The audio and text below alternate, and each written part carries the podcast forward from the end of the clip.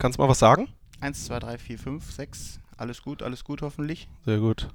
Und ähm, wenn das Telefon klingelt oder sonst irgendwas, kannst du rangehen, ne? Hab ich ausgemacht. Okay, alles klar. Also, oder du musst auf Toilette, wir zeichnen nur auf, wir sind nicht live. Ich kann euch sagen, Leute zu Hause, gönnt euch jetzt irgendein kühles Getränk, stellt euch das hin, denn ich verspreche euch, es wird hier geschichtsträchtig. Ihr hört den Fohlen-Podcast Und nichts weniger als das. Christian Straßburger. Gänsehautmoment! Herzlich willkommen zur neuen Ausgabe des Fohlen-Podcast. Endlich sind wir wieder da. Wir haben immer eine 14-tägige Pause dazwischen. Aber heute freue ich mich äh, auf einen ganz besonderen Gast, den Sportdirektor von Borussia Mönchengladbach, Max Eberl. Herzlich willkommen. Vielen, vielen Dank. Dankeschön. Ich freue mich, dass du dir die Zeit nimmst. Du hast ja so wenig, aber dann äh, habe ich dir auch was vorbereitet. Hier liegen ein paar Brezel, falls wir zwischendurch Hunger kriegen. Ich habe schon angefangen, äh, dran zu knabbern, aber das ist was, was dir gefällt, oder? ja, das ist ja mittlerweile so ein bisschen Running Gag geworden, weil ich natürlich vor dem Spiel immer relativ wenig esse und ich gehe meistens dann, bevor die, das Stadion eröffnet ist, in irgendeine Loge und hole mir dann drei, vier, fünf Brezen. Man kennt mich schon und das ist so ein bisschen diese Nahrung, die ich brauche, ähm, trockene Nahrung, um, um dann ins Spiel zu gehen. Okay, äh, heute wird auch sowas wie 90 Minuten. Schauen wir mal. Elfmeterschießen gibt es heute nicht, keine Sorge. Gott sei Dank. Äh, kannst du ja auch nicht, haben wir. wir beginnen wie immer, das hat ja fast schon Tradition. Rainer Bonhoff war da. Christopher Heimeroth war da. Wir beginnen mit dem Fragengalopp. Das heißt, Fragen, kurze, lange Fragen. Du kannst kurz oder lang antworten, je nachdem, äh, wie du Laune hast. Ich gebe mir Mühe. Ich hoffe es. Dann äh, beginnen wir den Fragengalopp. Max, du bist in Bogen geboren. Was an dir ist typisch bayerisch? Es ist wirklich eine, eine schwierige Frage, weil meine Kindheit so ein bisschen zerrissen war. Ich bin zwar in Bogen, Niederbayern geboren, war aber dann von meinem zweiten bis zu meinem fünften Lebensjahr in Iserlohn, was ja bekanntlich hier im Sauerland ist. Ähm, bin nicht gelb-schwarz gefärbt, ähm, sondern bin dann wieder zurück in den Süden, weil mein Vater bei der Bundeswehr war und dementsprechend relativ viel umziehen mussten als Familie. Was ist bayerisch an mir? Das kann ich schwer sagen. Ich spreche auch keinen richtigen Dialekt. Ich habe nicht diese, diese bayerische, bayerischen Slang. Man hört es ab und zu mal raus, aber ähm, ja, ich kann es gar nicht sagen, was wirklich typisch bayerisch ist an mir. Äh, Uli Hoeneß, Rainer Kallmund, Rudi Assauer, von jedem dieser legendären Bundesliga-Manager dürftest du dir jeweils eine Eigenschaft aussuchen. Welche wären das? Ähm, gut, das Strategische würde ich gern von Uli Hoeneß haben. Die Vision vielleicht von, von ähm, Rainer Kallmund, der ja, glaube ich, immer sehr, sehr früh schon auch groß gedacht hat und auch eine gewisse Schlauheit hatte.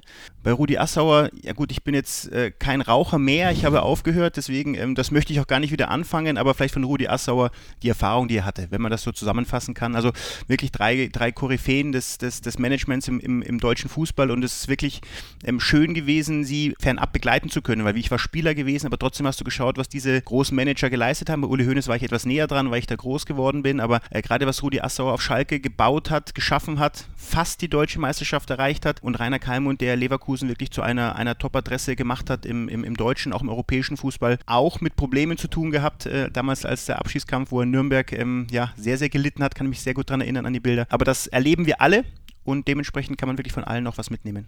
Äh, Das sind ja wirklich Koryphäen. Fehlt dir sowas momentan in der Bundesliga? Ich meine, es gibt dich als Kopf, dann gibt es Rudi Völler.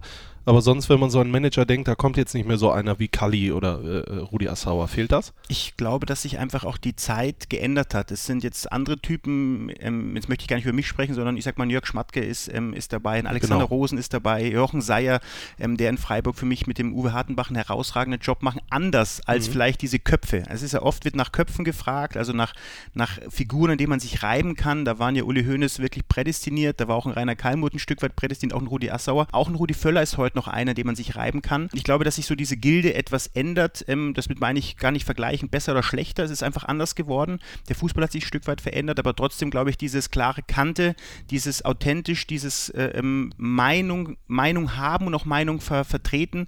Ich glaube, das muss in unserem Genre schon bleiben, weil wenn alles nur noch bla bla ist oder irgendwelchen, irgendwelchen ähm, Tendenzen hinterherlaufend ist, dann, dann ist man auf dem falschen Weg unterwegs. Und ich glaube, gerade in dieser Medienwelt, die heute da ist, muss man eine gewisse Authentizität haben. Also ich kann nicht irgendwas erzählen und dann morgen was ganz anderes, das geht nicht. Ähm, aber diese Meinungsstabilität, ähm, die diese drei Personen gerade haben, ich glaube, die haben heute auch ein Großteil der Manager noch. Okay, du wirst es besser wissen als ich. Weißwurst oder Leberkas? Ja, ich ähm, esse beides sehr gerne. Ich habe, äh, da ich ja in München äh, meine, meine, mein Abitur gebaut habe und da zur Schule gegangen bin, habe ich immer die nette Anekdote, dass du ähm, im Pausenhof gab es einen Kiosk bei uns und die hatten jeden Mittag um 13 Uhr 20 Leberkässemmeln. Und das war wirklich ein Hauen und Stechen, um diese Plätze, um diese Leberkässemmeln zu bekommen, weil die wirklich sensationell waren. Und je älter du warst, umso mehr warst du dann eben auch in dieser Reife und du hast auch deine Tricks gehabt, wie du da vorne rankommst. Ich esse beides gerne und ähm, schmeckt auch beides ganz gut. Sehr gut. Bald hast du Geburtstag, ich glaube, dann gibt es immer Weißwurst. Oder? Ja, das ist die nette Geschichte um Hans Meyer, der immer gesagt hat, ich, ich spare, ich bin Sparfuchs, ich habe dann für die ganze Kabine mit dem Ari zusammen Weißwurst und Brezen und ein paar Weißbier damals spendiert und ähm, dann hat er gesagt, das ist zu günstig. ähm, aber es hat komischerweise allen geschmeckt und komischerweise hat er die meisten gegessen. Okay. ähm, was machst du, wenn du von jemandem oder etwas genervt bist? Dann muss ich lernen, auch mal vielleicht innerlich bis drei, vier zu zählen. Normal ähm, zeige ich ihm, was ich davon halte, ähm, aber das äh, nicht in einer, in, einer, in einer unangenehmen Art und Weise, sondern ich äh, versuche ihn dann, versuchen ist dann relativ gesehen, äh, dann auch etwas lautstärker von, meinen, äh, von meinen, ähm, meiner Meinung überzeugen. Und wenn er wirklich dummes Zeug erzählt, ja, dann kann ich auch, auch ähm, sehr sarkastisch sein. Also das ist dann schon eine, eine Eigenschaft, die ich habe, wo ich dann ähm, mich ungerecht behandelt fühle und wo ich mich dann auch wehre, weil ähm, ich sage mal, ich bin ein sehr geduldiger ruhiger Mensch. Ich glaube, man kann es mit mir ganz gut aushalten. Aber wenn es dann um Ungerechtigkeiten geht, ähm, wenn es äh, auch um emotionale Dinge geht, dann vertrete ich schon das, für das ich stehe. Und das ist das, was ich mit der Frage so ein Stück weit vorhin auch sagen wollte, diese, diese Authentizität zu haben. Man, man hat was gemacht und man muss es vertreten. Natürlich muss ich mir Kritik gefallen lassen. Natürlich gibt es auch Dinge, die ich falsch gemacht habe. Das höre ich mir dann auch an. Aber ich erwarte dann auch von dem Gegenpartner, dass er dann auch meine Argumente versteht. Bist du mal total ausgerastet, nicht nur beruflich, vielleicht sogar auch privat, wo du mit Tellern geworfen hast oder sowas? Also jetzt nicht auf Menschen, sondern. Nein, also gewalttätig bin ich auf keinen Fall. Ähm, zu Hause bei meiner Familie heute mit dem etwas ähm, höheren Alter ähm, auch etwas gelassener geworden, aber ich habe eine Szene, da war ich ähm, U16-Nationalspieler Deutschlands und wurde fünf Tage vor der, vor der Europameisterschaft ausgeladen, also war auf Abruf gewesen. Und äh, als dieser Anruf kam, bin ich äh, nach hinten in unsere Wohnung in München gelaufen und ähm, wir hatten so eine alte Spantür in der Toilette und äh, ja, die musste musste danach gewechselt werden. Also ich war schon in Jezorn, der unglaublich, der unglaublich ehrgeizig war und ähm, ja, diese Tür habe ich dann auch einmal eingetreten. Okay, das ist ja bestimmt jedem mal passiert. ich äh, weiß es nicht. Welchen nicht mehr aktiven Spieler würdest du gerne reaktivieren und verpflichten? Lothar Matthäus, glaube ich, hat das alles, was ein, ein, ein Spieler der heutigen Zeit auch ähm, ähm, braucht. Er hat eine unglaubliche Dynamik gehabt, er hat eine unglaubliche Schnelligkeit gehabt, hat äh, ähm, ähm Tore geschossen, war aggressiv im Zweikampf. Also ähm, man sagt ja oft, die Zeit ist anders geworden, aber ich glaube, Lothar Matthäus heute würde genauso gut funktionieren wie in den 90ern. Welche Persönlichkeit würdest du gerne einmal treffen und warum? Ich hätte gerne ähm, Helmut Kohl mal getroffen. Ähm, das ist leider nicht mehr möglich. Ich hätte gern oder würde gerne äh, Michael Gorbatschow ähm, kennenlernen, weil das einfach Personen sind, die ja so ein Stück weit mein Leben begleitet haben. Ähm, Fall der, der Mauer und äh, Glasnost und Perestroika. Also ähm, wirklich Themen, wo man mit groß geworden ist, die ich damals noch nicht ganz verstanden habe, die ich heute doch etwas mehr verstehe. Und das wären doch zwei Personen, die ich, die eine hätte ich sehr, sehr gerne kennengelernt. Ich werde wahrscheinlich beide nicht, äh, einen auf keinen Fall mehr, aber die zweite auch nicht kennenlernen. Aber das wären zwei Menschen, die ich gerne mal ähm, reden wollen würde. Gorbatschow ist ja nicht Fußballfan, den kann man noch mal einladen, oder? Ja, warum nicht? Ich werde es mal anstoßen. Nicht? Ja, gerne mal. Apropos Politik, in wenigen Tagen ist Bundestagswahl. Warum findest du, ist es wichtig, zur Wahl zu gehen? Ja, das Schlimmste ist, dass ich, ähm, und das, das kenne ich ja ein Stück weit auch in meinem Job, wenn alles ähm, kritisiert wird, wenn alles angemahnt wird, wenn alles ähm, ähm gemeint wird, man könnte es besser machen und man sollte es anders machen. Ja, wenn man das meint, dann muss man auch zur Wahl gehen und für das wählen, wo man überzeugt ist, dass sie am ehesten seinen Vorstellungen nahe kommen. Die deutliche Diskussion ist so, ähnlich wie gerade mit, die, mit den drei Köpfen Kalmund, Hoeneß und Assauer, vielleicht der Politik momentan auch nicht diese Köpfe da, die, die einfach einen begeistern können und dementsprechend müssen es dann mehr Programme sein. Ich kann die Leute verstehen, dass man auch ein Stück weit ähm, politisch etwas überdrüssig geworden ist, weil man sich da auch nicht das Gefühl hat, dass sich irgendwas bewegt. Aber andersrum stelle ich mir ganz oft die Frage, wenn ich jetzt diese Aufgabe hätte, wie würdest du sie lösen? Und diese unfassbar vielen Probleme, diese unfassbar vielen unterschiedlichen Ebenen, auf denen man sich bewegen muss, äh, wo man gewisse Ausgleiche haben muss, wo man für sich für das eine einsetzt, man möchte das andere aber auch haben. Ich habe diese politischen Diskussionen der letzten Zeit verfolgt, wo gesagt worden ist, wir müssen mehr für die Polizei machen, wir müssen mehr einstellen, wir müssen mehr Lehrer einstellen, auf der anderen Seite sollen Steuern, äh, sollen Steuern gesenkt werden und weniger Mehrwertsteuer gezahlt werden. Ja, irgendwo muss ich einen in Anführungsstrichen tot sterben und, und versuchen, diese, diese Waage zu halten. Also ich finde ein unfassbar schweres, schweres Gebiet, ähm, aber ich ich kann den Leuten nur sagen, geht zur Wahl, damit könnt ihr beeinflussen. Mit, mit Demonstrationen, mit, mit äh, Kommentaren in, in Facebook, wo auch immer, wirst du nichts beeinflussen. Du wirst es beeinflussen, wenn du zur Wahl gehst und deswegen kann ich nur appellieren, egal was man wählt, aber nicht ganz egal. Man sollte eine Schiene doch völlig ausschließen. Aber ähm, ähm, was sind dann äh, politische Vorstellungen sind, die sollten auch dann an der Wahl zum, zum Tage kommen. Weißt du schon, was du wählst, ohne dass du jetzt verrätst, wen du wählst? Ja, wir sind ja in, Club, in, in Mönchengladbach unpolitisch, aber ich persönlich bin schon politisch ein Stück weit. Okay, Briefwahl oder du gehst? Immer Briefwahl. Immer Briefwahl, sehr gut. Kann ja ein Spieltag sein. Eben. Wann hast du das letzte Mal geweint und warum? Ähm, also ich bin erstmal ein, ein, ein emotionaler Mensch. Ähm, ähm, klar, man, man hat immer Angst, wenn man weint, man gibt Schwäche zu, ähm, aber ich kann weinen und das, das kommt auch durchaus vor. Es gibt ein paar Momente, wo ich einfach Dinge im Leben ungerecht finde. Also wenn du, wenn du siehst, was für Tragödien sich auf der Welt abspielen und ähm, über was wir hier im Fußball dann äh, banal reden, aber was auf der Welt tatsächlich passiert, ähm, ich kann es manchmal nicht verstehen, diese, diese ja, die Gerechtigkeit, die um uns herum eigentlich sein sollte, wenn, wenn kleine Kinder sterben, wenn kleine Kinder ähm, ähm, in, in, in familiären Umfelden misshandelt werden. Ich kann sowas nicht verstehen und da muss ich schon ab und zu mal auch äh, ähm, jetzt nicht weinen, aber wo ich mich wirklich ärgere über sowas. Und ähm, aber Max Eber kann weinen, definitiv. Aber du willst nicht verraten, wann du das letzte Mal geweint hast. Ich habe jetzt händeringend versucht zu überlegen, während ich spreche, wann es war. Ich kann es dir nicht mehr genau sagen. Ich muss zugeben, ich habe vor anderthalb Wochen einen Film gesehen mit Robert De Niro. Ich weiß leider nicht mehr den Titel, der sowas äh, vergesse ich schnell. Und ich habe mir gedacht, okay, der ist traurig und so weiter Aha. und so fort. Und dann kam er zu einer Stelle, wo ich mich selber überrascht habe. Ich habe angefangen zu heulen. Es Mhm. war mir echt unangenehm. Aber passiert dir das auch? Es gibt schon Momente bei Filmen oder bei, bei, bei ähm, was du im Fernsehen schaust, wo du echt anfängst musst, äh, äh, wo du Tränen verdrücken musst, wo du jetzt nicht deinem Sohn gerade zeigen musst, dass es auch dich berührt, was eigentlich Schwachsinn ist, weil Ja. warum nicht? Ähm, aber es gibt dann schon ein paar Momente, wenn dann so Geschichten erzählt werden, auch übers Leben. Also es, ein Film ist das eine, aber es gibt ja wirklich viele Geschichten auch, die das tatsächliche Leben widerspiegeln, wo man sagt, ja, das berührt einen wirklich. Und das, das kommt schon äh, ab und zu mal vor. Eine Tüte Chips inhalieren oder eine ganze Tafel Schokolade wegbeißen. Ich muss mich bei beidem zurückhalten. Ich war früher typischer Schokoladentyp, ähm, bin jetzt ein bisschen mehr zur, äh, zur, zur Erdnussflips-Maschine geworden. Also beides. Okay. Was wärst du geworden, wenn du damals nicht Fußballspieler geworden wärst?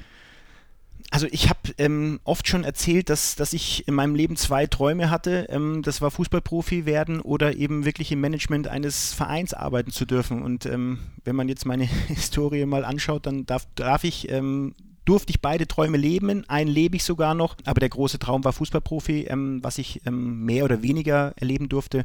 Hatte große, große Probleme ähm, gesundheitlicher Art, war lange, lange verletzt gewesen. Aber wenn du mich fragst, was ich, wenn ich nicht Profi geworden wäre, dann wäre ich vielleicht auch schon mit 25 Manager geworden. Weiß aber nicht wo und wie. Vielleicht von Uli Hoeneß Wurstfabrik oder sowas. Vielleicht, Das wäre ja was gewesen. Weißwurstfabrik. Genau. Welches Buch kannst du empfehlen? Homo Deus lese ich gerade, ähm, hat mir ein sehr, sehr weiser äh, Mann ans Herz gelegt. Hans Meyer. Nee, diesmal nicht Hans Meyer, der hätte mir Taktik und Technik ans, ans Herz gelegt. Okay. Ähm, nee, Homo Deus, ein, ein Buch, was so ein bisschen über die Zukunft, äh, äh, was die, die Menschheit zurück betrachtet, aber vor allem, was in die Zukunft geht, ähm, wie sich die Menschen entwickelt haben, wie sich die Menschheit entwickelt hat.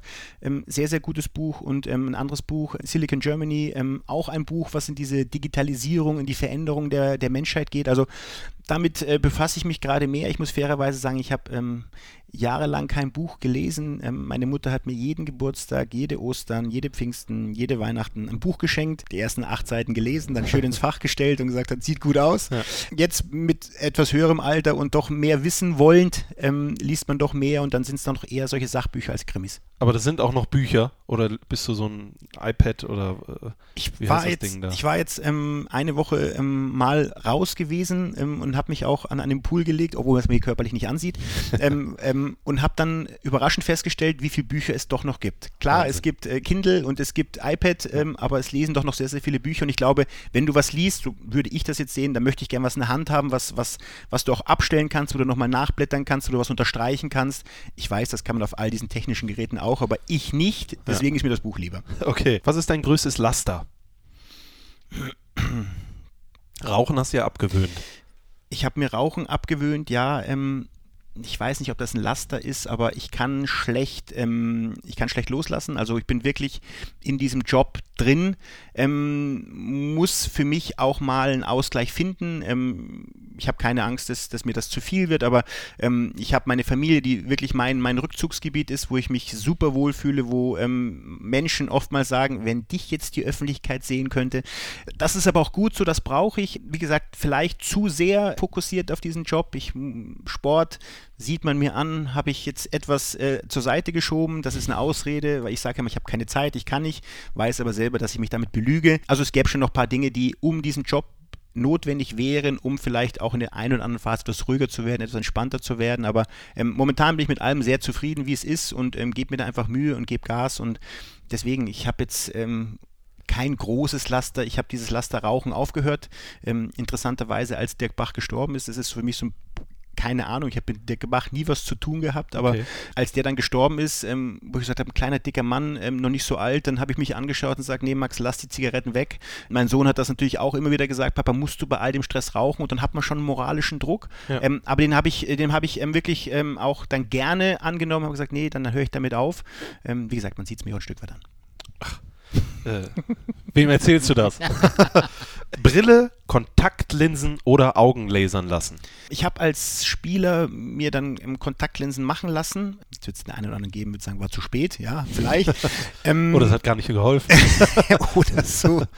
Aber ich muss, ich kriege die Kontaktlinsen, da ich eben relativ kleine Augen habe, ähm, schwer rein und ich habe mich dann irgendwann so entschieden, hey, eine Brille macht auch, ist modisch und wenn ich jetzt höre, dass äh, die Jugend auch äh, Brillen nimmt mit äh, Glasfenstern, sage ich, hey, dann bist du gar nicht so weit ja. weg vom, vom Trend.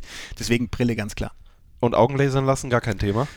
Nee, habe ich noch wirklich nicht drüber nachgedacht. Man hat ab und zu liest man das in Broschüren, aber habe ich mich jetzt nicht wirklich mit befasst. Okay. Hätte ich auch Angst vor, aber ein Freund von mir hat es gemacht und es hat funktioniert. Er hat jetzt 110% Sehstärke. Also vielleicht siehst du dann Dinge, die du vorher nicht gesehen hast. Ich ne? soll es mir überlegen, merke ich gerade. Wobei du hast gerade. War das ein versteckter Hinweis von dir? Nee, überhaupt nicht. Aber es ist auch besser, wenn du die Brille gerade auslässt, wenn ich vor dir sitze. Es ist ganz gut, wenn du nicht so scharf siehst. Hacking und Eberl beenden nach dem Champions League-Sieg 2022 ihre jeweiligen Karrieren. Wer aus der aktuellen Mannschaft wären die perfekten Nachfolger? Du merkst, ich bin sehr journalistisch. ich muss sagen, es sind echt, echt gute Fragen, wo ich zum Nachdenken komme. Normal habe ich mal relativ ähm, zügig eine Antwort parat. Ja, gut, wir sind ja hier nicht bei Nitro. Ne? Hast du recht, hast du recht. Wir sind auf hohem Niveau ja. unterwegs. Ähm, wer wären die perfekten Nachfolger ähm, für Dieter Hecking? Und äh, ich glaube, dass ich glaube, dass ähm, ein, ein, ein Toni Janschke durchaus ein, ein, sehr sehr guter sehr sehr guter Manager werden könnte. Ähm, ist nicht umsonst, dass er äh, in meine Fußstapfen, die schon lange vorbei sind, getreten ist, des Kassendienstes seit Jahren ähm, treibt er die Mannschaftskasse ein. Ich glaube, das kann ich mir bei bei bei Toni Janschke sehr sehr gut vorstellen. Wer könnte ein guter Trainer werden? Wer könnte ein guter Trainer werden? Das ist eine gute Frage. Wir haben relativ junge Spieler, da ist noch relativ schwer zu sagen, in welche Richtung es gehen kann. Ich kann mir durchaus vorstellen, er ist gerade nicht mehr aktuell, deswegen zählt es nicht. Martin Stranzl kann durchaus ein guter Trainer werden für die Zukunft. Vielleicht sogar ein Oskar Wendt, der ein Stück weit sich sehr, sehr viel Gedanken über Fußball macht, der, der, der in diese Schiene gehen könnte. Lars Stindl, ähm, der natürlich gerade äh, sehr, sehr viel auch ähm, mit, mit Fußball viele Erfahrungen macht und oftmals ist es ja so dieser Moment, gute Trainer gehabt zu haben. Auf einmal kriegt, man auf den Trichter, hey, ich habe jetzt so viel erlebt, so viele Eindrücke bekommen, das kann ich mir sehr gut vorstellen. Also ich denke, Toni Janschke als Manager und Lars Stindl als Trainer könnten 2022 einsteigen. Nach dem Champions League-Sieg, das dürfen wir nicht vergessen. Ne? Okay. Ja. Wann hast du dich zuletzt überfordert gefühlt? Überfordert gefühlt. Also ähm, versuche immer relativ gut vorbereitet zu sein. Ich bin kein Mensch, der ähm, unvorbereitet in irgendwelche neue Wege rein stolpern möchte, sondern ich versuche mir wirklich immer sehr, sehr viele Gedanken zu machen. Ein Stück weit überfordert, in Anführungsstrichen, war eben die Situation letztes Jahr, als, als wir mit André Schubert einen Trainer hatten, wo ich nicht greifen konnte, warum er so äh, nicht wirklich angekommen ist in unserem Club, warum er nicht so wirklich äh, angenommen wurde von Menschen. Wir hatten sportlichen Erfolg. Wir sind Vierter geworden mit ihm, nachdem wir fünf, Punkt, äh, fünf Spiele, null Punkte mit Lucien Favre damals hatten. Da muss ich fairerweise sagen, war kurz ein Moment, wo ich Überforderung befürchtet habe, nämlich was passiert nach Lucien Favre. Und das hat André Schubert uns allen uns allen ähm, ähm, grandios gelöst, aber irgendwie kam nie dieser Funke von Trainer zu Fans, zum, zum, zum, zum ganzen Umfeld so zustande, wie es beim Lucien zum Teil der Fall oder beim Lucien der Fall war. Und da habe ich mich wirklich äh, überfordert gefühlt. Muss ich jetzt ich habe Kritik geübt an den Fans, das war aber sportlich, das hat überhaupt nichts mit, mit, ähm, mit Personen zu tun gehabt. Dieses, dieses Wort, was mir dann noch rausgerutscht ist, wurde ja dann sehr stark, du kannst doch die Menschen nicht beleidigen. Ich habe die Menschen nicht beleidigen wollen. Ich habe einfach eine sportliche Situation gesehen, wo wir gegen Manchester City ähm, mit zehn Mann äh, am, am Rande äh, der, der Niederlage hingen, aber dieser Punkt für uns überlebensnotwendig war, um in die Europa League wenigstens einzuziehen. Und dann wurde man ausgepfiffen, weil man einen Spieler ausgewechselt hat, der gelb-rot gefährdet war und der uns jetzt eine Defensive nicht so viel Stabilität gegeben hat. Ja. Und das habe ich damit gemeint. Ich war in dieser Situation ähm, überfordert, hört sich jetzt völlig hilflos an, das nicht, aber ich war mit der Situation schon sehr, sehr stark beschäftigt und fand aber dann, das, was ich auch immer wieder gut finde in diesem Club und auch in diesem Umfeld, dass sich Leute kritisch äh, mit beschäftigen, aber in beide Richtungen. Es gab jetzt nicht nur die alle draufgeschlagen haben auf Eberl und Schubert, sondern es gab auch die anderen, die gesagt haben, aber Moment mal, machen wir auch alles richtig. Deswegen, das hat mir wieder ein gutes Gefühl gegeben und das war aber schon ein Moment, wo ich gesagt habe, okay, was machst du jetzt? Und es war dann einfach für mich in diesem, in diesem Dezember äh, unabdingbar, dann, dann eben einen, einen, eine Entscheidung zu fällen und da kann sich jeder hundertprozentig sicher sein, Max Eberl, ob er jetzt eine Person mehr mag, weniger mag, dem wird es immer um diesen sportlichen Erfolg dieses Clubs gehen. Es wird nie um irgendwelche persönliche äh, Eitelkeiten gehen, es wird nie über nach, wo komme ich besser raus, das ist mir auf Deutsch gesagt scheißegal. Ja. Es geht mir darum, dass ich mit diesem Club erfolgreich bin. Und da werde ich die besten Entscheidungen fällen. Aber ich bin auch einer, der nicht irgendwie populistisch dem hinterherläuft, was vielleicht der Großteil der Leute sagt. Schmeiß ihn raus, wir brauchen was anderes. Das werde ich nicht sein. Also ich werde schon alles kritisch beobachten und beäugen und bin schon einer, der länger an, an Trainern festhält, weil ich einfach nicht glaube, dass diese ständigen Wechsel ihm helfen. Jetzt komme ich gerade Fra in der Frage ein bisschen ab, aber das da war ein Moment, gleich noch drüber. Das war, ja. eine, das war ein Moment, wo ich äh, echt teilweise zu Hause war und sagt, was machst du jetzt? Was schätzt du an Menschen im Besonderen? Ich schätze an Menschen, ähm, wenn sie herzlich sind, wenn sie ehrlich sind, wenn sie authentisch sind, wenn sie einfach so sind, wie sie sind und nicht irgendwas spielen wollen, nicht irgendwas aufgesetzt sind, weil am langen Ende das wird einem immer auf die Füße fallen. Jetzt bin ich mal gespannt bei der nächsten Frage. Gibt es etwas in deinem beruflichen Leben, das du rückgängig machen würdest, wenn du es könntest? Das berufliche Leben reduziert sich jetzt auf meine Aktualität oder auch auf den aktiven Sport? Das entscheidest du. Wenn du, wenn du jetzt eine richtig geile Story hast äh, als Manager von Borussia, dann will ich die natürlich hören. es gäbe, es gäbe äh, einige Geschichten natürlich. Das hört sich jetzt vielleicht doof an, aber ich bin kein Mensch, der ständig rückblickend sagt, ah, hätte ich mal, hätte ich mal, hätte ich mal. Ähm, weil ich kann das nicht ändern. Und ich habe damals Entscheidungen oder man hat Entscheidungen gefällt in seinem Leben, die zu dem Zeitpunkt richtig waren. Und dann, das ist das, was ich ja auch mal, wenn dann Experten uns kritisieren oder wenn, wenn Fans Meinungen haben, die völlig legitim sind, aber sie müssen sich dann in die, in die Zeit versetzen, die ich dann vor drei Monaten hatte, vor sechs Monaten oder ähm, vor, vor acht Monaten, als man Entscheidungen gefällt hat. Und dann kann man acht Monate oder sechs Monate oder drei Monate später sagen, na, das war aber nicht richtig, ja, gebe ich vollkommen äh, recht. Das kann dann vielleicht den Anschein haben, es war der falsche Weg, aber zu dem damaligen Zeitpunkt musst du halt Entscheidungen fällen. Und ich habe jetzt wirklich, das kann ich wirklich ganz offen sagen, nicht diesen Moment, wo ich sagen kann, das hätte ich jetzt grundlegend anders gemacht dann äh, soll es das fast mit dem Fragengalopp gewesen sein. Aber die letzte Frage ist natürlich eine ganz wichtige, weil sie führt zu, unserem, zu unserer Spotify-Playlist. Da gibt es ja eine Fohlen-Podcast Spotify. Sagt dir was, ne? Absolut, okay, absolut. Habe ich gelernt von meinem Sohn. Sehr gut. Und da gibt es die Fohlen-Podcast-Playlist und äh, Max Eber macht da natürlich auch mit. Dein aktueller Lieblingshit ist von Mark Forster sowieso. Warum? Zum einen, weil es der Lieblingssong meiner Frau ist aktuell ähm, und wir uns über das Wort sowieso intensiv unterhalten haben und viele Menschen sagen sowieso oder eigentlich, also irgendwelche einschränkenden Worte, wo man sich überlegt, was bedeuten diese Worte und dieses Wort sowieso widerspricht ein bisschen meinem Naturell, wo gesagt wird, ich komme lieber heute als morgen, aber es ist ein, immer wieder dieser Ansatz zu überlegen, dass man wirklich, ich in meiner sehr geraden, sehr direkten Art und Weise doch ab und zu auch mal sagen sollte, lass doch mal den Tag auslaufen und überlege für morgen und mach morgen die Entscheidung. Und deswegen ist diese Hit, äh, dieser Titel momentan für mich sehr, sehr beliebt. Okay, dann würde ich sagen, hört ihr euch den zu Hause mal an, geht in die Spotify-Playlist vom Fohlen-Podcast, Mark Forster sowieso. Und dann hören wir uns gleich wieder und sprechen weiter im Fohlen-Podcast. Hallo, ich bin Christopher Heimeroth und ihr hört den Fohlen-Podcast. Viel Spaß dabei. Ihr hört den Fohlen-Podcast und äh, bei mir ist Max Eberl, der Sportdirektor von Borussia Mönchengladbach. Und äh, gerade haben wir den Fragengalopp durch, oder wir sind durchgaloppiert und gehen jetzt äh, einen Schritt weiter, beziehungsweise auch mehrere zurück, nämlich als alles begann. Du warst mal Spieler. Der ein oder andere äh, kann es kaum glauben, aber du hast tatsächlich mal Fußball gespielt und das Ganze auch gelernt beim FC Bayern. Aber bevor wir darauf zu sprechen kommen, stelle ich natürlich die alles entscheidende Frage: Wie kam es überhaupt dazu, dass du gesagt hast, äh, Mama, Papa, ich will Fußballspieler werden? Also man kannte mich als Kind nur mit Ball unter dem Arm. Also ich keine Ahnung woher und warum. Ich habe immer, egal wo es ging, Ball in der Hand gehabt, gespielt, ähm, getan, gemacht. Jetzt kann ich wieder von diesen Nostalgie. Früher gab es nicht viel anderes. Wir hatten keinen Computer und all sowas. Äh, wir haben einfach unglaublich viel auf der Straße gespielt und ähm, das, das habe ich eben wirklich, äh, haben meine Eltern mir ermöglicht. Damals war es auch möglich, weil die Straßen eben noch nicht so befahren waren, wie sie heute waren, dass man sich äh, Tore aufs, aufs, äh, auf die Straße gemalt hat. Ich habe ähm, unglaublich gerne Sport geschaut und Fußball war so die Sportart, die mich am meisten ähm, fasziniert hat und die ich auch dann spielen konnte. Und da, so kam das eigentlich. Und Fußball begleitete mich meine ganze Zeit.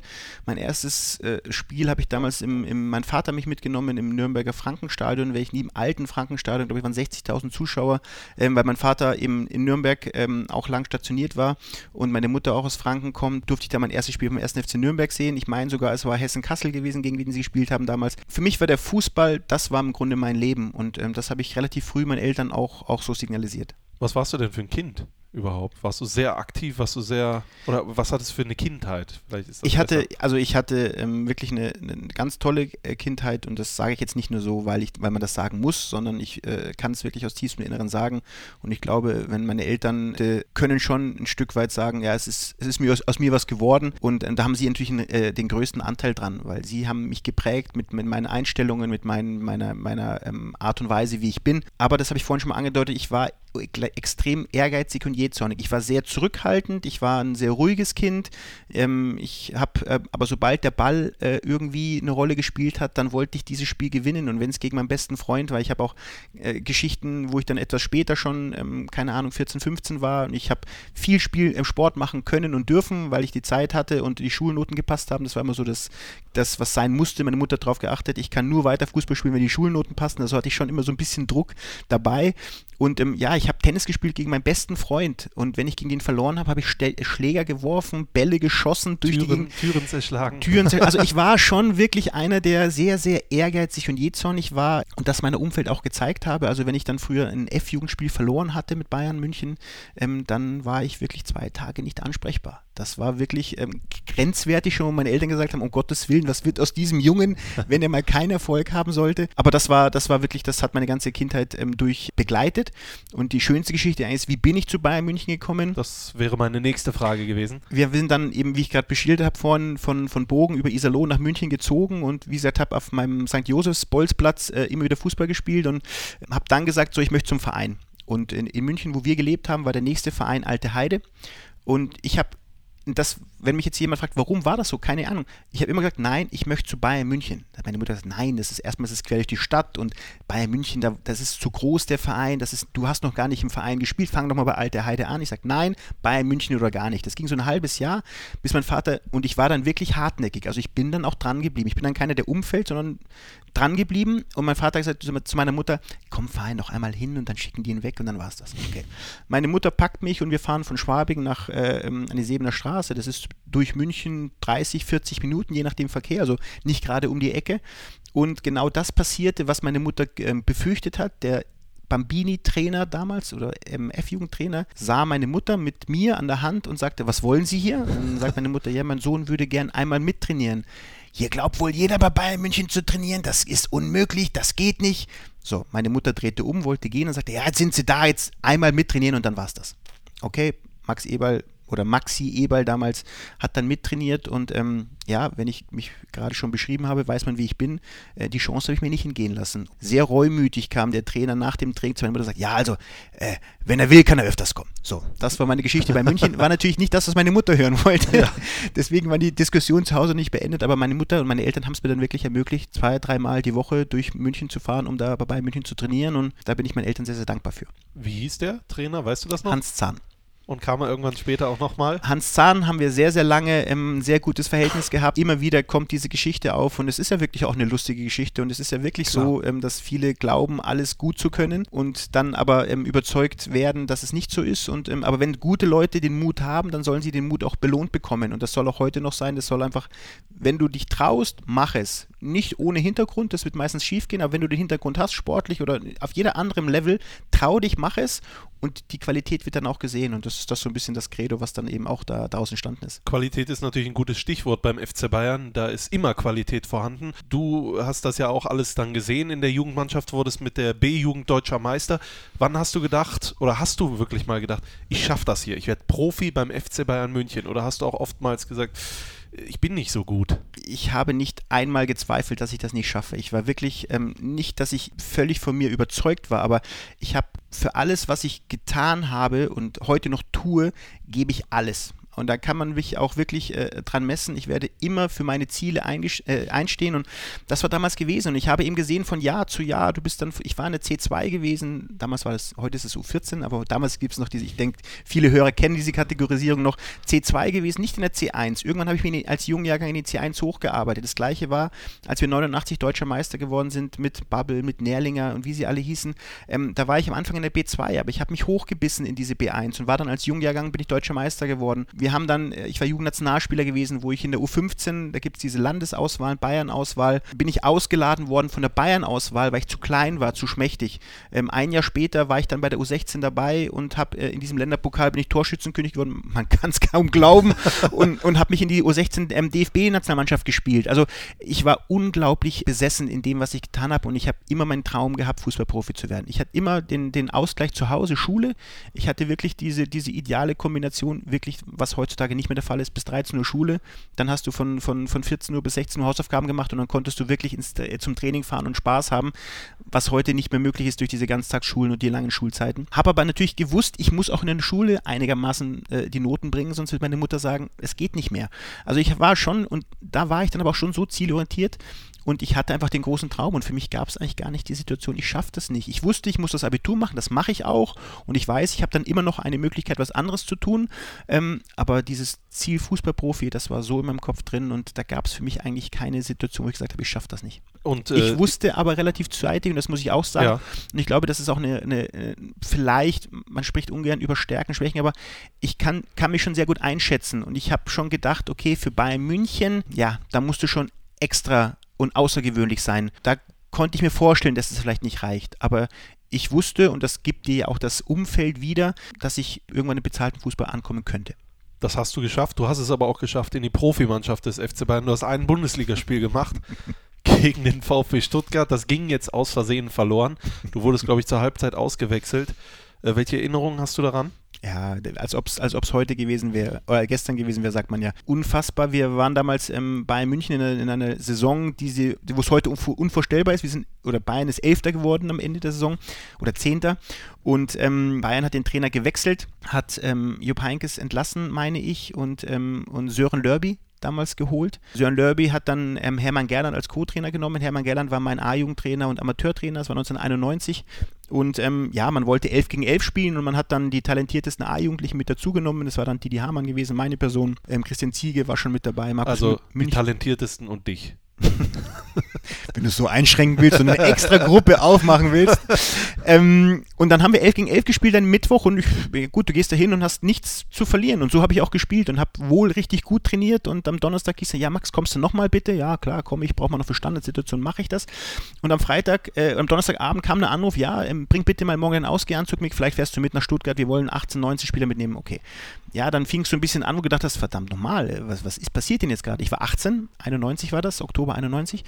Und ähm, ja, und dann ist es so gekommen, dass ich am Freitag mitgefahren bin und okay, na, bist mit dabei, war natürlich tierisch nervös, äh, neben solchen Größen zu sitzen wie, wie Stefan Effenberg, der damals da war. Und ähm, Thomas Berthold war dabei und ähm, von Jungen damals Markus Babbel auch. Und äh, Manni Schwabel, Bruno Labbadia, ähm, also wirklich bekannte Namen. Und du sitzt dann da als kleiner Junge, so habe ich mich auch gefühlt, ähm, wusste mich zu benehmen, Gott sei Dank. Ja, hab dann äh, ähm, am nächsten Morgen beim Spaziergang kam schon der ein oder andere, ja, und macht ja keine Kopf, wird alles gut. Und ich so, was, was wollen Sie von mir? Und ich gehe um 11 Uhr in diesen Besprechungsraum rein und sehe auf der rechten Seite Ewald stehen und denke mir, steht er jetzt auf dem Platz oder neben dem Platz? Ich stand auf dem Platz und ab dann muss ich fairerweise sagen, dann habe ich mir schon auch eingeschissen, dann war ich schon nervös und dann bist du in dieses Neckarstadion damals gefahren und da waren 70.000 und ähm, ich kannte das ja nicht und dann flogen halt die Bierbecher gegen den Bus und also ich war schon ähm, ähm, eingeschüchtert und dann haben wir gegen den VfB Stuttgart gespielt, die ja auch in der Saison dann Meister geworden sind, mit Matthias Sammer und, ähm, und äh, unter anderem Michael Fronzek, der mich an dem Tag ähm, der mir gezeigt hat, was Fußballspielen bedeutet und dementsprechend bin ich auch berechtigt zur Halbzeit. Ich sage zwar heute noch, wir haben uns neutralisiert, aber er schmeißt sich dann immer weg und sagt, Moment mal Max, denk an das 1-0, wo ich ins Leere gerätscht bin und er die Flanke zum 1-0 geschlagen hat. Also es war damals so, ich habe extrem viel Lehrgeld bezahlt, aber es war ein, ein unfassbares Erlebnis, ähm, was, ich, was ich wirklich nie vergessen werde. Warum äh, gab es nur dieses eine Spiel? war ich einfach ähm, in der in der Mannschaft war ich dann ähm, mit dabei. Wir sind dann nach äh, äh, Kopenhagen geflogen, drei Tage später. Und wir haben gegen BK 1904 Kopenhagen gespielt.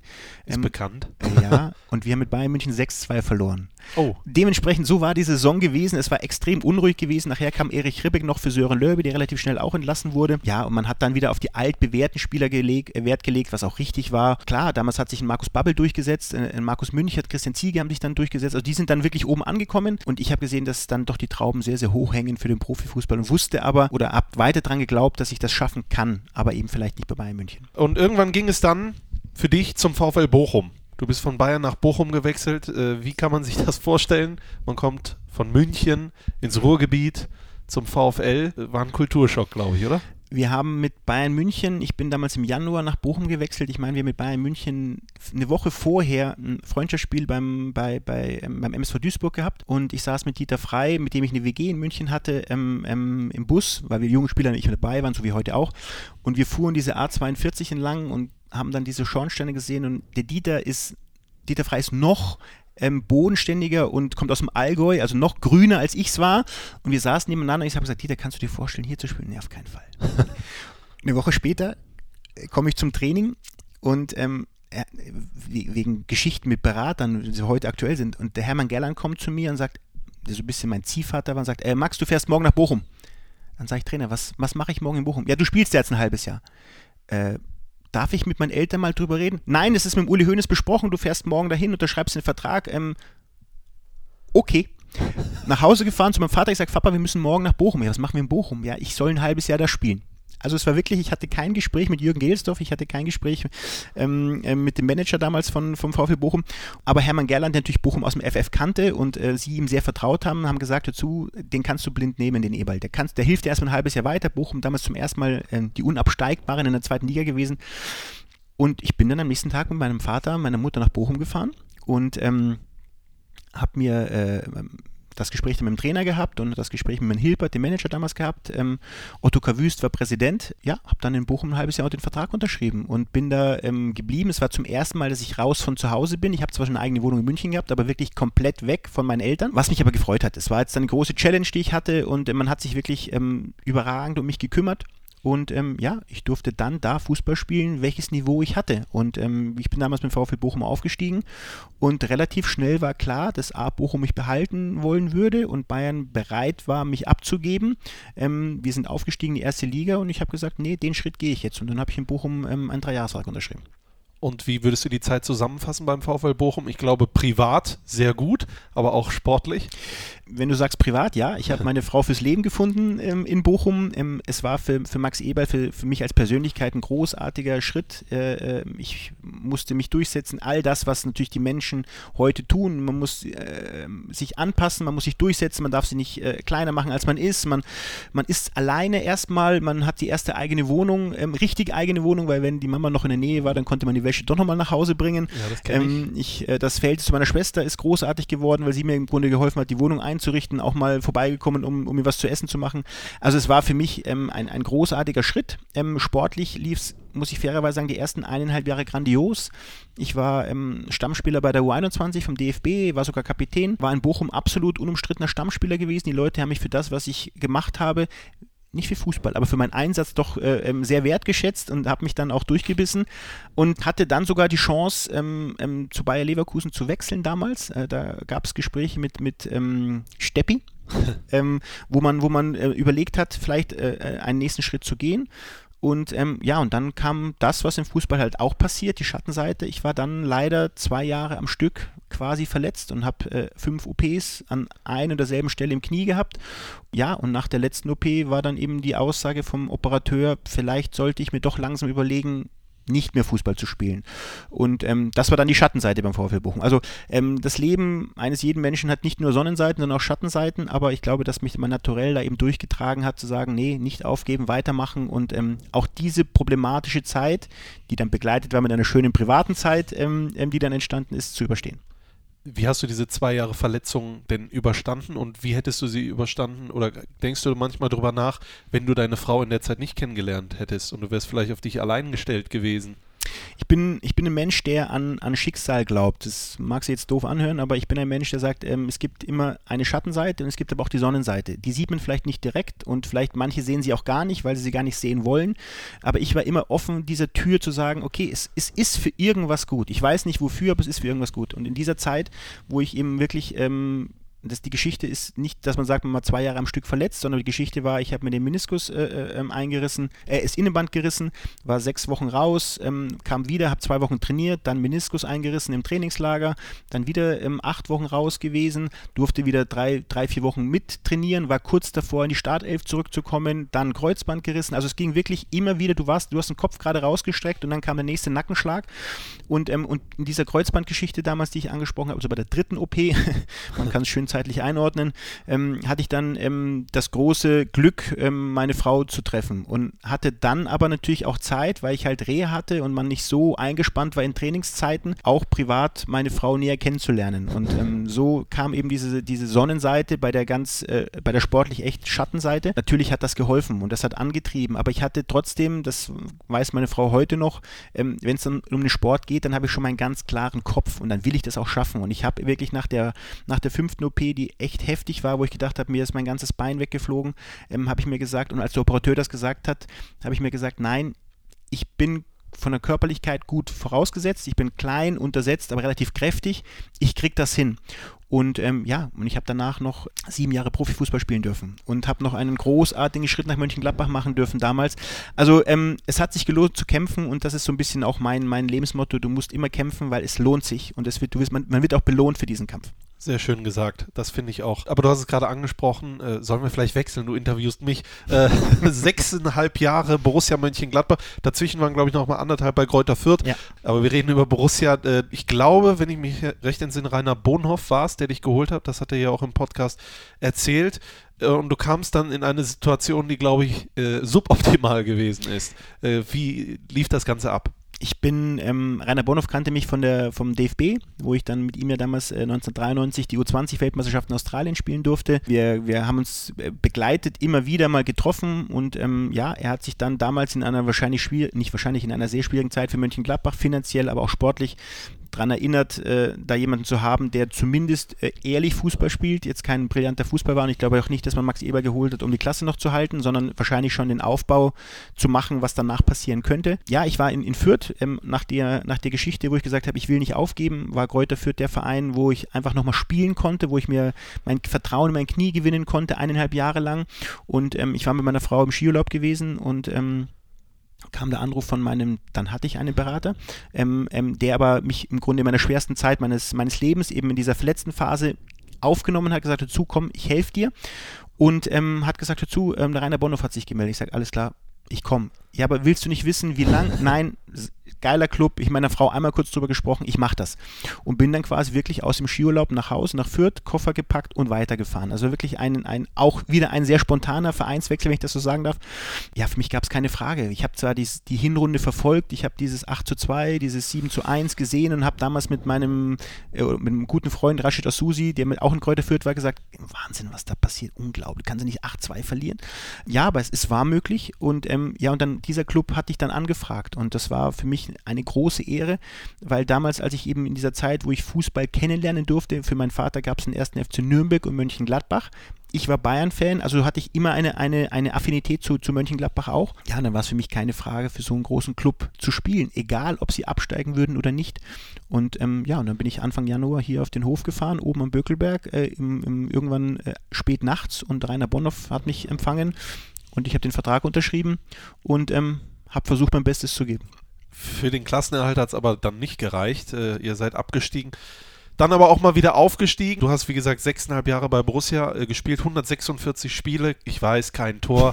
äh, da will ich jetzt nicht der Hundertste sein. Gähn, gähn, Ja, gähn. ja, das äh, kennen wir ja mittlerweile. Du hast auch mal einen Elfmeter äh, verschossen. Äh, ich glaube, das letzte Aufstiegsspiel war es. Es sollte so sein. Du hast gerade von Schicksal gesprochen. Was würdest du sagen, war so der prägendste Moment als Spieler bei Borussia Mönchengladbach, wo du dich immer dran zurückerinnerst? der Aufstieg 2001. Also ich glaube, da glaube ich, diese Aufstiegsmannschaft, die wirklich nicht getragen war von großen Namen, aber von einer unglaublichen Geschlossenheit, von einer unglaublichen ähm, Gemeinschaft, äh, ähm, die sich dann äh, in dieser Mannschaft entwickelt hat, mit einem großartigen Trainer, mit einem sehr eigenwilligen Trainer, aber ein Trainer, und ich glaube, der ein oder andere, der Hans Meyer kennengelernt hat damals und mich heute reden hört, der hört manchmal auch Hans Meyer reden, weil eben man geprägt war von dieser unglaublichen Rhetorik, die er hatte, auch von dem Sarkasmus, den man als Spieler erstmal kennenlernen musste.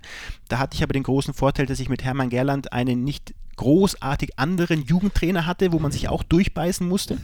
ähm, dementsprechend hatte ich da vielleicht etwas Vorteil gegenüber anderen, aber der Aufstieg 2001, dieses Erlebnis auf dem, auf dem Alter Markt ähm, mit, den, mit den Menschen in Anführungsstrichen einen Aufstieg zu feiern, das war schon außergewöhnlich und das war für Max Eberl ähm, der prägendste Moment, nicht nur in Gladbach, sondern ähm, in seiner aktiven Fußballgeschichte. Wie kam es dazu, dass du dir diese Haare gemacht hast, diese Blondierung? ich wollte das Wort fürchterlich benutzen, Ja, das ist aber früher war das so. Es, es, definitiv, ähm, Ja. aber wenn, das ist das Schöne daran und es hat, es hat funktioniert. Ganz banal. Ich wäre nie mit Fußball aufgefallen. In keiner Sportshow wäre ich erwähnt gewesen. Meine Mutter sah mich immer an diesen blonden Haaren und darauf spricht dich jeder an. Und deswegen nach jedem Spiel kam genau die Frage: Siehst scheiße aus. Ja, aber du erinnerst dich an mich. Und das war der große Vorteil damals. Wir haben gesagt, du siehst scheiße aus und deine Haare auch. Hans Meyer ist, Hans Meyer ist völlig verzweifelt. Er sagte, Max, in dir sind zwei, in die, du, bist, du bist zwiegespalten. Du bist völlig straight in allem, was du tust und du machst solche verrückten Dinge. Keine Ahnung warum. Es war damals ein Spaß und meine Haare waren kurz. Ich konnte sie mir relativ schnell wieder schneiden. Ich hatte ja auch fast eine Glatze manchmal. Also keine Ahnung, da hatte ich vielleicht eine wirre Phase. Hat jeder ja mal. äh, du hast aber auf diesem altehrwürdigen Bökelberg gespielt. Ich habe dich damals spielen sehen als Fan. Dein letztes Spiel war gegen Hertha. Äh, 17. April 2004. Danach bist du nicht mehr zum Einsatz gekommen. Welche Gründe hatte das? Ja, jetzt kann man immer sagen, der Trainer, der Trainer, der Trainer. Nein, vielleicht war ich einfach nicht mehr gut genug. Ähm, äh, wenn ich heute auf der anderen Seite stehe, dann, ähm, wo man früher relativ schnell über Trainer geschimpft hat, sagte, der kann einen, der hat einen nicht gemocht. Ja, kein Trainer wird eigentlich aufstellen, wenn man nicht mag. Der Trainer will auch, der E-Trainer ist auch ein in Anführungsstrichen Egoist und will den größten Erfolg haben und er wird die besten Spieler aufstellen. Ich habe damals eine Phase gehabt nach Hans Meyer mit Ewaldinen, ähm, wo dann eben irgendwann Bernd Kolzinetz äh, rechter Verteidiger gespielt hat. Der hat es dann äh, leider gut gemacht und äh, ich dementsprechend dann auch auf der Bank saß. Hans Meyer hat mir immer ganz klar gesagt, er sagt, Max, ähm, du kannst nur rechter Verteidiger und wenn ich dich mal nicht aufstelle, sitzt du auf der Tribüne weil du eben kein Einwechselspieler für mich sein wirst. Das war hart, aber das war ehrlich, damit Ehrlich. konnte ich umgehen, ja. Ähm, Hans Meyer war dann weg, dann kam Ewaldinen, der hat das dann ähm, auch vollzogen. Ich habe gespielt, war dann äh, krank gewesen, zwei Spiele und dann hat er Bernd Kotznetz getestet, dann man hat das Spiel gewonnen, man war dann draußen gewesen, habe dann schon gemerkt, dass es vielleicht auch irgendwann dann enger werden kann. Man will es dann oft nicht wahrhaben, das sage ich auch. Bei Holger Fach habe ich dann gar keine Rolle mehr gespielt, dann gab es ja schon diesen Vertrag, den ich hatte ähm, ab 2005 ähm, in, in, ins, ins Jugendmanagement überzuwechseln, also hier im Borussia Park dann den zweiten Schritt anzugehen. Das war auch eine, eine spannende Geschichte. Ich habe damals diese, diese unrühmliche Phase gehabt, wo ich sowohl im Pokal eine rote Karte bekommen habe, als auch zwei Wochen später in der Bundesliga gegen VfB Stuttgart. Ähm, mussten dann zweimal nach Frankfurt fahren zu den Gerichtsverhandlungen. Christian Hochstedt hat mich dann auf der Fahrt angefangen, weil er Christian gemerkt hat, ich habe mich sehr für seinen, für seinen, nicht für seinen Job interessiert, sondern für das, was er getan hat. Hat mich auch oft dann, ich bin oft zu ihm ins Büro, habe mir das einfach angehört, war dann da gesessen, habe das mitbekommen so ein bisschen. Er hat mich involviert in ein paar Themen. Das war spannend für mich. Das hat so ein bisschen mir die Augen geöffnet, weil er wusste, ich habe diesen Fable für den Bereich ähm, und auf der Fahrt dann, da war ich 29, hat er mich gefragt, ähm, Max, willst du nicht äh, einen Jugenddirektor machen, wenn wir in den Borussia Park umziehen?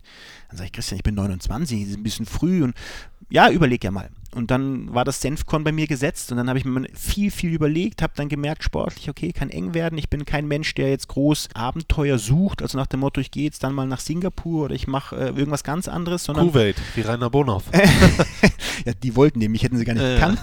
Und ähm, habe dann wirklich ein halbes Jahr überlegt und gesagt, okay, Christian, ich mache das. Ähm, aber ich würde gerne so ein Übergangsjahr im Profibereich noch bis zu fünf und dann höre ich auf. Okay, so war das dann. Diesen Vertrag hatte ich dann, wie gesagt, aber dann kam es eben anders, als man gedacht hat. Man ist zu viel umgezogen. Ich habe noch das Eröffnungsturnier hier gegen Monaco spielen dürfen, ähm, habe aber im Grunde sportlich keine Rolle mehr gespielt. Das habe ich auch im Training gemerkt und habe mir dann irgendwann gesagt, nee, so unrühmlich, dass du irgendwann dann äh, hinten runterfällst, das möchtest du nicht. Du möchtest bewusst eine Entscheidung fällen. Ich bin zum Christian gegangen und gesagt, Christian, habe ich verstanden.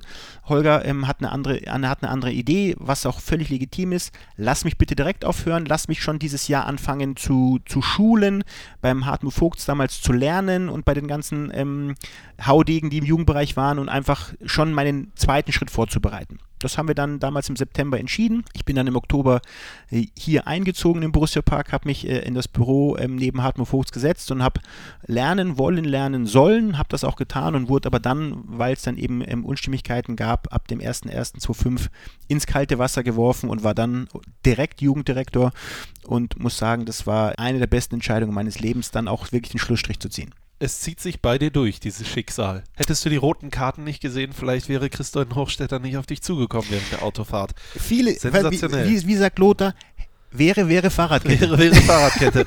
äh, wir wollen ja gleich noch ganz viel, wir haben noch äh, nicht mehr so viel äh, Zeit, also du hast nicht mehr so viel Zeit, deswegen eine letzte Frage, aber dazu noch, äh, bevor wir dann über das Aktuelle sprechen. Das war das letzte Jahr vom Bökelberg. Es gab das letzte Spiel gegen 1860 München und ich habe mir das alles nochmal angeschaut. Ich habe mir vorgestern noch nochmal die letzten 10 Minuten auf YouTube reingezogen du wusstest, deine Karriere geht zu Ende, hättest du dir im Nachhinein nicht gewünscht oder vielleicht an dem Tag auch, da wenigstens nochmal zum Einsatz zu kommen?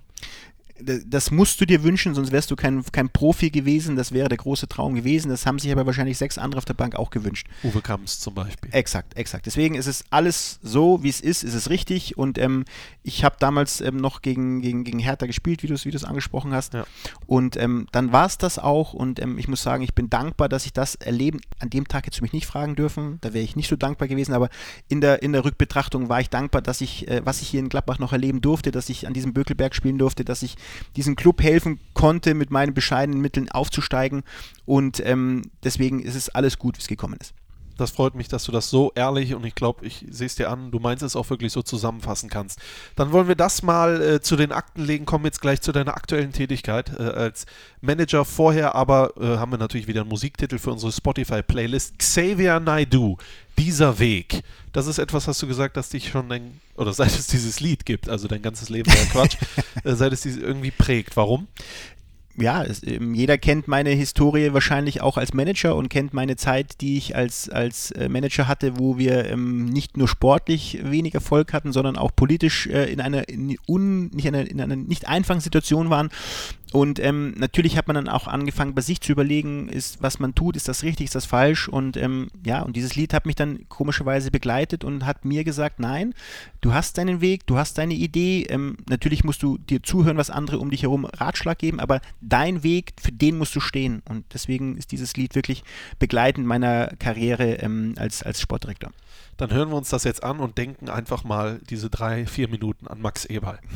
Das wäre doch mal sehr romantisch. Dieser Weg, Save I Do Spotify Playlist und äh, dann es gleich weiter mit dem Fohlen-Podcast. Hier ist Christoph Kramer. Bis jetzt war es ja schon super, aber jetzt wird es richtig gut. Viel Spaß mit dem Fohlen-Podcast. Ihr hört den Fohlen-Podcast. Bei mir ist äh, Max Eber. Wir haben schon einiges über dich erfahren, Max, und äh, wollen jetzt natürlich eintauchen in deine aktuelle Tätigkeit. Aber du siehst hier Brezeln vor dir. Du hast sie aber noch nicht berührt. Und äh, jetzt habe ich natürlich, damit es ein bisschen erfrischend wird, hier noch zwei Gläser mitgebracht. Wir zeichnen gerade auf, es ist Mittwoch, es ist 10.34 Uhr, deswegen ist es alkoholfreies Weizen. Max? Dankeschön. Ich hoffe, das ist sehr isotonisch. Wir sind ja äh, Spieler, das schütten wir uns jetzt auch ein. Weil ich habe dir ja gesagt, wir sind hier beim Doppelpass nur ohne besoffen zu sein. da kommt es immer am Ende erst. Ja. Ich weiß, aber es könnte ja jetzt eine schwierige, einige schwierige Fragen geben. Es geht um die Aktualität. Gottes Willen. Vielleicht will Kann man ich doch mit Alkohol haben. Vielleicht will man sich ja dann doch mal was gönnen. Ich hoffe, ihr hört das. Ah, herrlich. Schönes. Ich habe einfach in, auf Vorbereitung dieses Podcasts du saßt in einem Auto und hast Alt trinken müssen oder dürfen. äh, du hast ähm, bei Nitro Kölsch trinken müssen. Und da habe ich mir gedacht, äh, trinken wir jetzt mal alkoholfreies Weizen. Ja? Passt perfekt. Okay, du bist 2005 Jugendkoordinator mhm. geworden und 2008, am 19.10. ist es, glaube ich, gewesen, äh, hatte, wie einst Berti Vogts mal gesagt hat, bis ist da jemand mit dem Fahrrad am Borussia-Park vorbeigefahren, despektierlich, äh, wie er es äh, gesagt hat, und ist Manager geworden. So war es natürlich nicht. Diese ganze Situation, wie du Manager geworden bist, wie hast du das selber erlebt? Das muss doch, muss doch Wahnsinn gewesen sein es war ähm, die ganze Geschichte in, in Gladbach, ähm, diese, diese Jugendgeschichte hat mir unglaublich viel Freude gemacht, hat unglaublich viel Spaß gemacht. Damals gab es ja schon die Situation nach ähm, Peter Panda, dass ein Sportdirektor gesucht wurde. Dann hat man sich für Christiane Ziege entschieden. Wo, das war so ein bisschen im ersten Moment, das sage ich auch ganz offen, eine Enttäuschung, weil man gedacht hat, okay, Christian Ziege ist so 17 Trainer, du machst jetzt seit, seit ähm, zum damaligen Zeitpunkt zwei Jahren oder zweieinhalb Jahren die, die, die, die Jugendinternat und das machst du nicht schlecht. Und okay, aber hab's verstanden, der Club hat sich anders entschieden und auch das ist wieder ein, ein Moment, wo ich gesagt habe, okay, dann geht's weiter, dann musst du weiter einen guten Job machen, dann hast du scheinbar nicht gut genug gemacht. Ja, und 2001 war dann eben die Geschichte, dass man wieder aufgestiegen ist, dass äh, Jos Lukai ähm, vom Christian Ziege entlassen wurde, ähm, dass Christian Ziege ähm, sich sehr auch in dieser Trainerschiene dann auch wieder gesehen hat, also mehr als in dieser Managerschiene. Ja, und dann hat man mich gefragt, es zu tun. Und ähm, ich war ähm, sehr erfreut, aber wusste natürlich auch, was ich jetzt hier, was ich jetzt hier für einen großen Schritt tue und für was für einen großen Verein ich arbeite, der vielleicht in den letzten Jahren nicht gerade von Erfolg, also der Aufstieg waren die größten Erfolge und der Klassenhalt waren die größten Erfolge. Und ich wusste natürlich, was die Leute erwarten. Die Leute haben gesagt, es ist so ein großer Club und so ein geiler Club und wir müssen doch wieder zu den Top-Vereinen Deutschlands gehören. Also die Aufgabe schien sehr, sehr groß, habe sie mich aber erstmal nicht so groß werden lassen, sondern ich habe einfach gesagt, wir müssen einfach die Klasse halten. Das hört sich jetzt ganz banal an, aber das war jetzt einfach der erste Schritt. Und da habe ich eben dann mich auch an, an Hans Meyer erinnert, wo ich gesagt habe, okay, wenn du jetzt jemanden brauchst, A, wo du lernen kannst, der dir die Mannschaft, die wir hatten, ähm, wieder auf Bahn bringen kann und der die Wahrscheinlichkeit steigen lässt, auch in der Liga zu bleiben, ja, dann war das Hans Meyer. Und das waren dann schon die ersten äh, schwierigen Gespräche, weil Hans sich eigentlich nicht mehr im Trainerjob gesehen hat. Und wenn er mich auch heute, wenn wir uns heute sehen, sagt er zum Stefan Schippers und zu mir, also wenn ihr es nicht gewesen wärt, 100% wäre ich nie mehr Trainer geworden. Und ihr habt es geschafft, mich zu, zu überzeugen, wo ich dann auch zwar kurzzeitig danach mal gedacht habe, ich hätte es nicht machen dürfen, aber ähm, es ist gut ausgegangen, wir haben die Klasse gehalten. Also es war, mir war bewusst, was für eine große Aufgabe ich da übernehme, aber habe immer versucht, wirklich Schritt für Schritt diesen Weg zu gehen. Hattest du nicht Angst, abzusteigen? und dann vielleicht alles zu verlieren, Jugendkoordinator weg, dann vielleicht heißt es, wir wollen nochmal komplett alles neu mhm. aufstellen? Ich habe mir die, die, Angst und diese, diese Sorge, ähm, wenn du die machst, dann hast du schon verloren. Also ich bin mir ich bin kein, kein Träumer, ich bin Realist. Äh, das wissen die Menschen wahrscheinlich, äh, manchmal sagen sie zu sehr Realist als Träumer. Ähm, aber mir war klar, dass wenn ich dieses Haifischbecken, Haifischbecken, ähm, Haifischbecken Bundesliga betrete. Ist doch Alkohol drin. das fühlt sich gut an. ähm, dann weißt du, dass es natürlich kein Job ist, den du wahrscheinlich 60 Jahre machen kannst und äh, ähm, aller tarifmäßig äh, dann deine, deine Stufen erreichen wirst, sondern es wird ein Tagesgeschäft oder ist ein Tagesgeschäft. Ich habe aber das Vertrauen in meine Arbeit gehabt. Ich habe das Vertrauen in die Leute hier gehabt, die ich jetzt in diesem Club ja auch dann zu dem damaligen Zeitpunkt 2008, dann war ich ja schon neun Jahre da mhm. gewesen, neuneinhalb Jahre da gewesen, ähm, fast zehn Jahre. Ähm, da wussten die Leute, was sie von mir kriegen und sie wissen ähm, und ich weiß, was um mich herum ähm, ähm, möglich ist auch. Und ähm, ich glaube, wir haben das auch immer versucht, sehr, sehr realistisch dann auch darzulegen und das ist meine Art des Arbeitens gewesen. Ja, ich habe mir die Frage gestellt, ist das richtig? Ich habe aber auch gesagt, kriegst du diese Frage noch jemals wieder in Mönchengladbach? Ja. Ich hätte damals schon in die dritte Liga wechseln können. Ich hatte Angebote, wo der Stefan Schippers, mit dem ich äh, damals schon sehr vertraulich gesprochen habe, gesagt, Stefan, ich könnte. Als was? Als als sportlicher, als sportlicher Leiter damals, Leiter? genau. Und ähm, da gab es viele neue Vereine, die sich neu aufgestellt haben und ähm, Stefan immer gesagt hat, Max, dein Weg hier noch nicht, ist noch nicht zu Ende. Und da habe ich gesagt, okay, dann werde ich dafür arbeiten. Und als dann die Frage kam, habe ich auch gesagt, so, jetzt kannst du aber auch keinen enttäuschen. Jetzt musst du ran. Und das habe ich dann auch getan, wissend, dass jetzt nicht äh, viele, ähm, wenn nicht sogar nur ganz wenige, äh, sich freuen oder sagen, okay, komm, dann schauen wir uns das an. Ich wusste, dass ich einen, große, einen großen Verein, große Fußstapfen haben äh, werde. Ähm, ich wusste aber auch, was, äh, was möglich ist mit diesem Club. Ich wusste, dass wir Spieler in der Jugend haben, die uns nach vorne bringen können. Ich wusste, dass wir um uns herum Talente haben, die, wenn wir eine Chance haben, uns auf diesem, äh, eine Nische zu finden, dann über diesen Weg Weg und das war das, worauf ich mir zugetraut habe und ähm, so bin ich auch an diese Aufgabe rangegangen. Bevor wir da weiterreden, willst du uns natürlich noch sagen, welcher Drittligist das war, der dir dieses Angebot gegeben hat? Wien Wiesbaden damals. Wien Wiesbaden. Das ist jetzt die große Überschrift über diesen Podcast. Max Eberl hat damals Wien Wiesbaden abgesagt. Ja, mich hat es damals sehr gefreut. Der Hahnkammer hat sich, hat sich mit mir getroffen. Wir haben uns unterhalten. Ähm, damals, äh, oder ist ja immer noch Britta ähm, mit dabei. Ein, ein Verein super solide und ähm, war für mich schon eine Ehre, als Jugenddirektor dann mit einem Drittligisten, der ambitioniert war, nach weiterzukommen, der auch dann zweite Liga gespielt hat, das, äh, dieses Angebot zu bekommen. Aber es hat, man hat sich damals nicht äh, zusammenfinden können. Ich hatte die Aussage, ich hatte das Gefühl, hier auch noch nicht zu Ende zu sein. Und ja, es war, glaube ich, die richtige Entscheidung. Du musstest dann erstmal Löcher stopfen im Prinzip und dann irgendwann konntest du ja mit dem Klassenerhalt deine eigene Geschichte schreiben, deine Vision beginnen. Äh, ich glaube, damals hattest du ja so eine, oder hast es immer noch diese Tafel und hast dort was aufgeschrieben und hast das Ganze dann verbunden mit dem Trainer Michael Fronzek. Was war das für eine Idee, die du hattest? Er muss, muss die Geschichte ja ein Stück weit ähm, ähm, beleuchten. Ich, wir hatten mit Hans Meyer, die, der unser Trainer war, den Klassenhalt geschafft. Wir haben mit dem Hans ähm, komplett die neue Saison ähm, geplant gehabt. Wir hatten die ganzen Spieler geholt in dem Maße, was wir uns vorgestellt haben. Der Hans hat seine Ideen gesagt und ähm, der Hans hat aber auch dann nach dem letzten Spiel gegen Dortmund gesagt, Max, ich höre auf. Und habe gesagt, aber Hans, äh, wir haben jetzt die Mannschaft geplant, ich, ich habe keinen. Max, ich kann nicht mehr, ich will nicht mehr, mit mir wirst du nicht weiterkommen. Ja, äh, das musste ich natürlich auch erstmal von, von heute auf morgen ähm, verarbeiten. Und jetzt ging es darum, was ist der nächste Schritt und was kann, man, was kann man tun? Wir haben einen Kader, der geplant war. Und ich wollte jetzt nicht einen Trainer holen, Natürlich wollte ich den bestmöglichen Trainer holen, aber ich, ich habe immer das Credo, ich will den am bestmöglich passendsten Trainer für uns holen. Das kann die Situation sein, das kann ein Kader sein. Und wir hatten einen Kader zusammengestellt, der komplett auf 4-3-3 ausgelegt war. Komplett. Und jetzt musstest du einen Trainer finden, der ein Stück weit diese Spieler, die auch deswegen gekommen sind, die auch deswegen in dieses System gepasst haben, ähm, einen Trainer finden, der das ein Stück weit auch in seiner Philosophie hatte. Und Michael Fronzig war jahrelang Co-Trainer beim, beim Hans Meyer gewesen. Der Michael Fronzig hat, auch wenn die Leute das in, der, in ihrer Betrachtung oftmals anders sehen, eben in Aachen und in Bielefeld sehr ordentliche Jobs gemacht und wir waren damals kein großer Club, wo die gesagt haben, die, die, die großen Tra Trainer stehen reihenweise Schlange bei uns. Wir hatten große Trainer bei uns, die haben aber nicht so funktioniert, also mussten wir einen Trainer finden, der für uns jetzt die, nächsten, die nächste Etappe gehen kann. Und da war Michael Frontek in dieser Gesamtkontext, in dieser Gesamtbetrachtung der ideale Trainer und deswegen haben wir das gemacht. Ich habe die Mitgliederversammlung dann verstanden, die waren dann unzufrieden, richtig, nicht der richtige Trainer. Mit Michael Frontek sind wir ein Jahr später mit äh, vier Spieltage vor Ende äh, Zwölfter geworden. Völlig entspannte Saison, nachdem wir im Jahr davor, nach dem Aufstieg, hängen, händeringend am letzten Spieltag es geschafft haben. Also für mich zu dem damaligen Zeitpunkt eine richtige Entscheidung. Irgendwann, äh, die, nämlich die Saison danach, äh, lief es dann nicht mehr so gut. Und du hattest vorhin im Fragengalopp ja gesagt, es fällt dir oft schwer loszulassen vom Beruf. Fällt es dir auch manchmal oft schwer, Menschen loszulassen. Und hast du in dem Moment eben diesen Menschen Fronzek nicht loslassen können?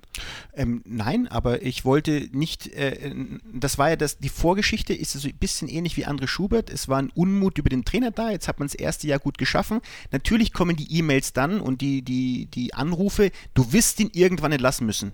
Ja, das werde ich wahrscheinlich jeden Trainer. Diese Aussage im Profifußball ist jetzt nicht wirklich äh, neu.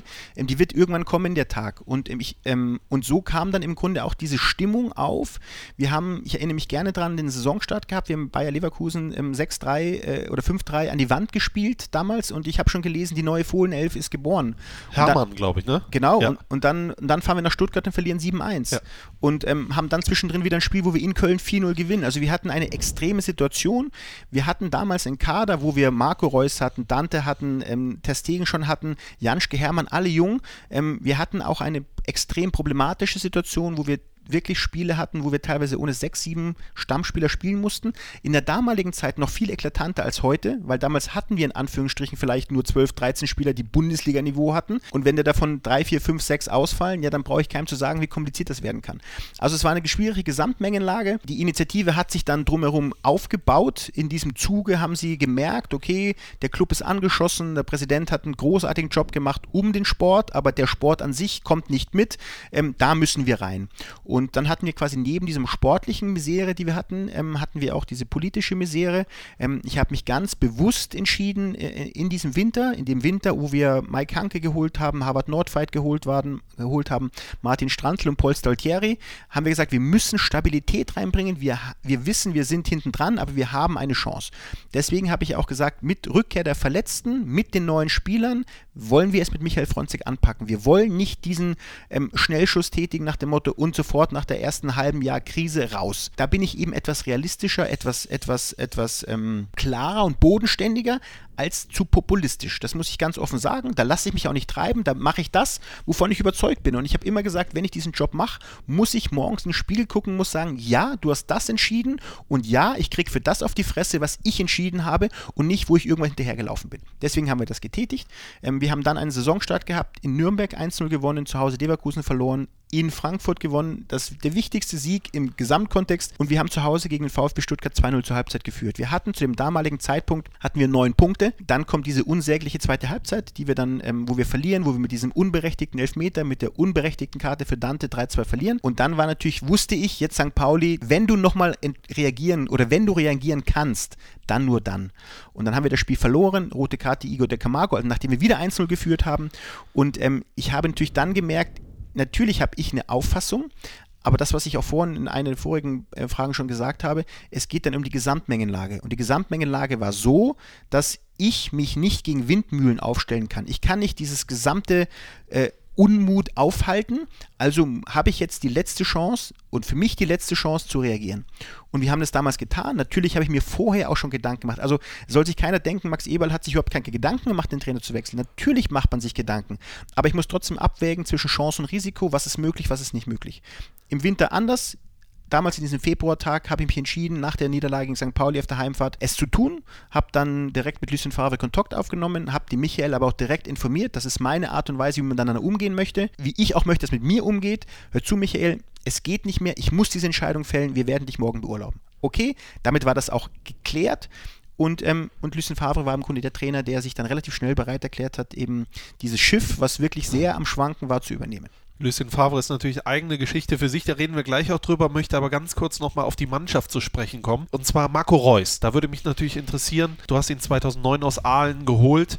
Wie funktioniert sowas? Wie funktioniert so ein Transfer? Marco Reus, wenn ich jetzt heute über Sportdirektoren rede, ähm, und wir reden ja oft darüber, dass Sportdirektoren, die mittlerweile über zweistellige, teilweise sogar dreistellige Millionenbeträge entscheiden, keine große Ausbildung haben müssen. Also wenn wir dann durchgehen, dann sage ich, wer hat denn tatsächlich eine Ausbildung dafür?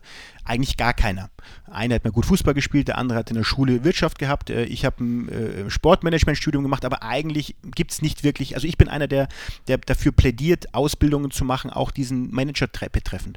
Ähm, deswegen diese Jugendausbildung, dieses Jugendkoordinator, diese vier Jahre waren für mich die beste Lehrzeit, die ich haben konnte. Und in dieser Lehrzeit habe ich Marco Reus ähm, nicht kennenlernen dürfen, aber er ist mir begegnet und äh, unangenehm aufgefallen, weil er ständig unsere A-Jugend abgeschossen hat. Und ähm, wir hatten mit Uli Sude einen A-Jugendtrainer, der immer gesagt hat, da ist ein Top-Talent in Aalen. Immer wieder, immer wieder. Und ähm, ja, und wir haben das weiter verfolgt. Wir haben damals angefangen, wirklich professionell an äh, das auf, fortzusetzen, was Christian Ziegel und Christian Hochstädter angefangen haben, das Scouting noch zu intensivieren und sehr stark den, den Wert auf Jugendspieler äh, äh zu legen. Und so haben wir uns entschieden, Marco Reus, ähm, der dann damals in Aalen gespielt hat, ähm, Rot-Weiß Aalen ist abgestiegen, Marco Reus hat linke Seite gespielt, hat in der Saison drei Tore geschossen, hat unglaublich viel nach hinten gearbeitet, wo viele meiner Kollegen gesagt haben, naja, das ist fleißiger Junge, aber schießt ja keine Tore. So, ich hatte den Vorteil, ich kannte ihn aus der A-Jugend von Rot-Weiß Aalen und weiß, der kann nicht nur Tore schießen, der ist verdammt gut nach vorne. Und diese Kombination von beidem, mit dem Spieler dann ähm, zusammen erklärend, was die Idee, unsere Vision ist, hat dann der Transfer funktioniert. Und Hans Meyer hat eben in, in, seiner unnachahmlichen Art und Weise mit mir zusammen den Spieler und den Papa und den ähm, Berater ähm, überzeugt, dass Gladbach der richtige Schritt ist. Und ich glaube, ähm, da kann man sagen, das war eine Erfolgsgeschichte für alle Beteiligten. War Großkreuz eigentlich auch ein Thema? Großkreuz eher weniger, weil wir wussten, da werden wir keine Chance haben, weil der auffälliger schien für die Leute und, und wir aber uns auf den Marco Reus festgelegt haben. Ich werde nie vergessen, wir sind damals zum Herrn Gosta gefahren nach Aalen, der Stefan Schippers und ich. Ähm, wir hatten damals ein Budget von in Summe 3 Millionen Euro, um zu, zu transferieren, inklusive Gehalt. Und äh, wir sind hingefahren und der Herr Gosta, wir haben dann über 400.000 Euro in zwei Raten, also zweimal 400.000 Euro gesprochen. Und der Stefan Schippers fragt mich, Max, bist du dir sicher? 800.000 Euro? Ich sage, ja, ja. Ähm, Präsidiumssitzung wurde dann vorgestellt, was das finanzielle Paket ist. Und der Hans Mayer gesagt hat, seid ihr wahnsinnig, ein Drittel für einen Jugendspieler, das kann nicht funktionieren, ähm, das ist zu viel Geld. Und ähm, dann die Frage nochmal an mich, Max, bist du dir sicher? Ja, also schon eine Entscheidung, die äh, auch eine, eine, eine meiner ersten Entscheidungen, die dann ähm, nicht ganz so einfach waren, aber von der wir einfach überzeugt waren. Und das ist, das ist das, wo ich immer, was ich immer sage, ich treffe Entscheidungen, wovon ich überzeugt bin. Und Gott sei Dank habe ich dann eben auch den Mut gehabt, das muss ich auch fairerweise in der Situation dann zu sagen, nein, es lohnt sich, der Spieler ist top und der wird uns weiterbringen. Und die Anfangsphase von Marco war ja auch normal, der war ja nicht, nicht herausragend. Der hat dann das erste Spiel gegen, gegen in den ersten Spielen eingewechselt, dann hat er gegen Freiburg begonnen. Das war ein sehr bescheidenes Spiel. Und dann wird er irgendwann gegen Mainz eingewechselt und macht eben diese zwei Tore und gewinnt uns das Spiel. Und das war so ein bisschen der Durchbruch für Marco und für uns alle. Leider musste er ja uns dann verlassen, aber er hat uns zumindest ein bisschen ein paar Euros hier gelassen, sage Ja. ich mal. Reus war eine gute Entscheidung, aber dann natürlich auch Lucien Favre. Der war ein bisschen länger raus aus dem Geschäft, äh, war vorher bei Hertha BSC, war aber auch in der Schweiz. Man wusste, überall wo er ist, hat er Erfolg, aber er ist als Mensch nicht einfach, also das von außen stehend. Äh, wie bist du auf Favre gekommen?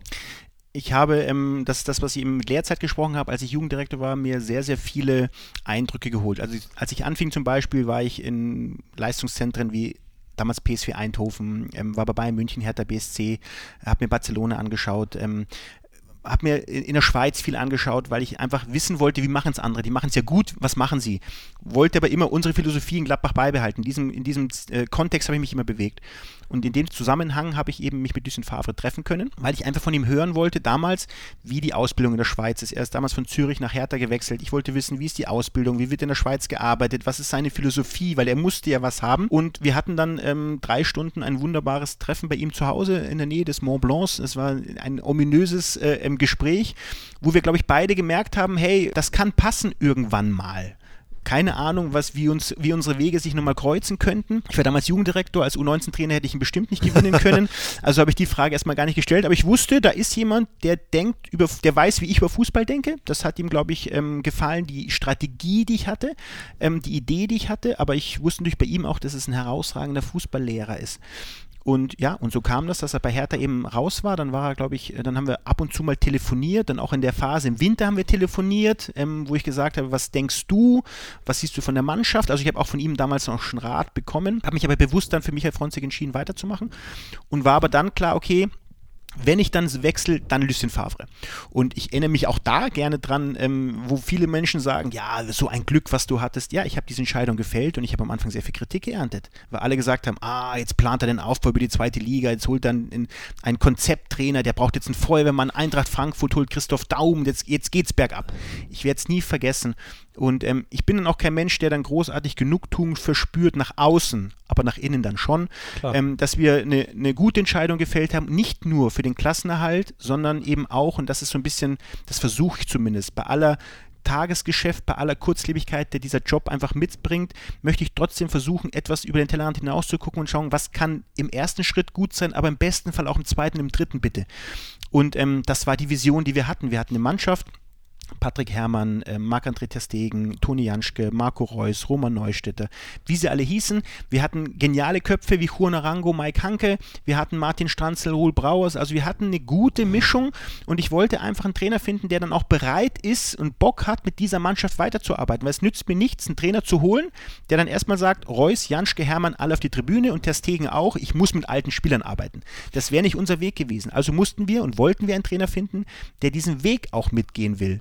Und was soll ich sagen, was daraus geworden ist? Das äh, ist, eine, eine fantastische Geschichte und, und Lucien Favre hat sich ähm, nahtlos in die großen Trainer von Borussia Mönchengladbach, aller Hans Meyer, aller Hans Weißweiler, glaube ich, äh, auf, auf Augenhöhe ein, eingegliedert und ähm, ja, wir sind sehr, sehr froh, dass das damals so funktioniert hat. Aber du hast mit ihm auch besprochen, zweite Liga machst du dann auch.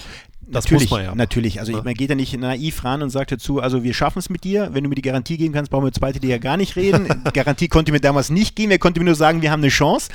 Und ähm, natürlich haben wir auch über die zweite Liga gesprochen. Hätte ich mit jedem anderen Trainer übrigens auch machen müssen. Aber ich bin eben ein, einer, der gerne versucht, im Fußball langfristig. Das ist, Fußball langfristig ist anders als in der Wirtschaft langfristig oder bei uns in menschlichen Beziehungen langfristig arbeiten zu wollen. Und ähm, das war immer meine Intention mit Lucien Favre. Mit jedem Trainer übrigens. Das, was wir alles erreicht haben mit dem, das wissen ja mittlerweile alle. Das haben wir alle miterlebt. Äh, Hier hängen auch noch Bilder von der Champions League. Gestern Abend auch wieder Champions League gestartet, ohne Borussia Mönchengladbach. Natürlich guckt man da mal ganz schnell und denkt, ach schade, dass man nicht dabei ist. Wie war es mit dem Menschen, Lucien Favre? Man hat, man hat viele Geschichten gehört. Man weiß, dass Lucien Favre, ich, ich weiß nicht, wer es gesagt hat, Rainer Bonhoff, glaube ich, er ist ein Genie. Und Genies sind immer ein bisschen.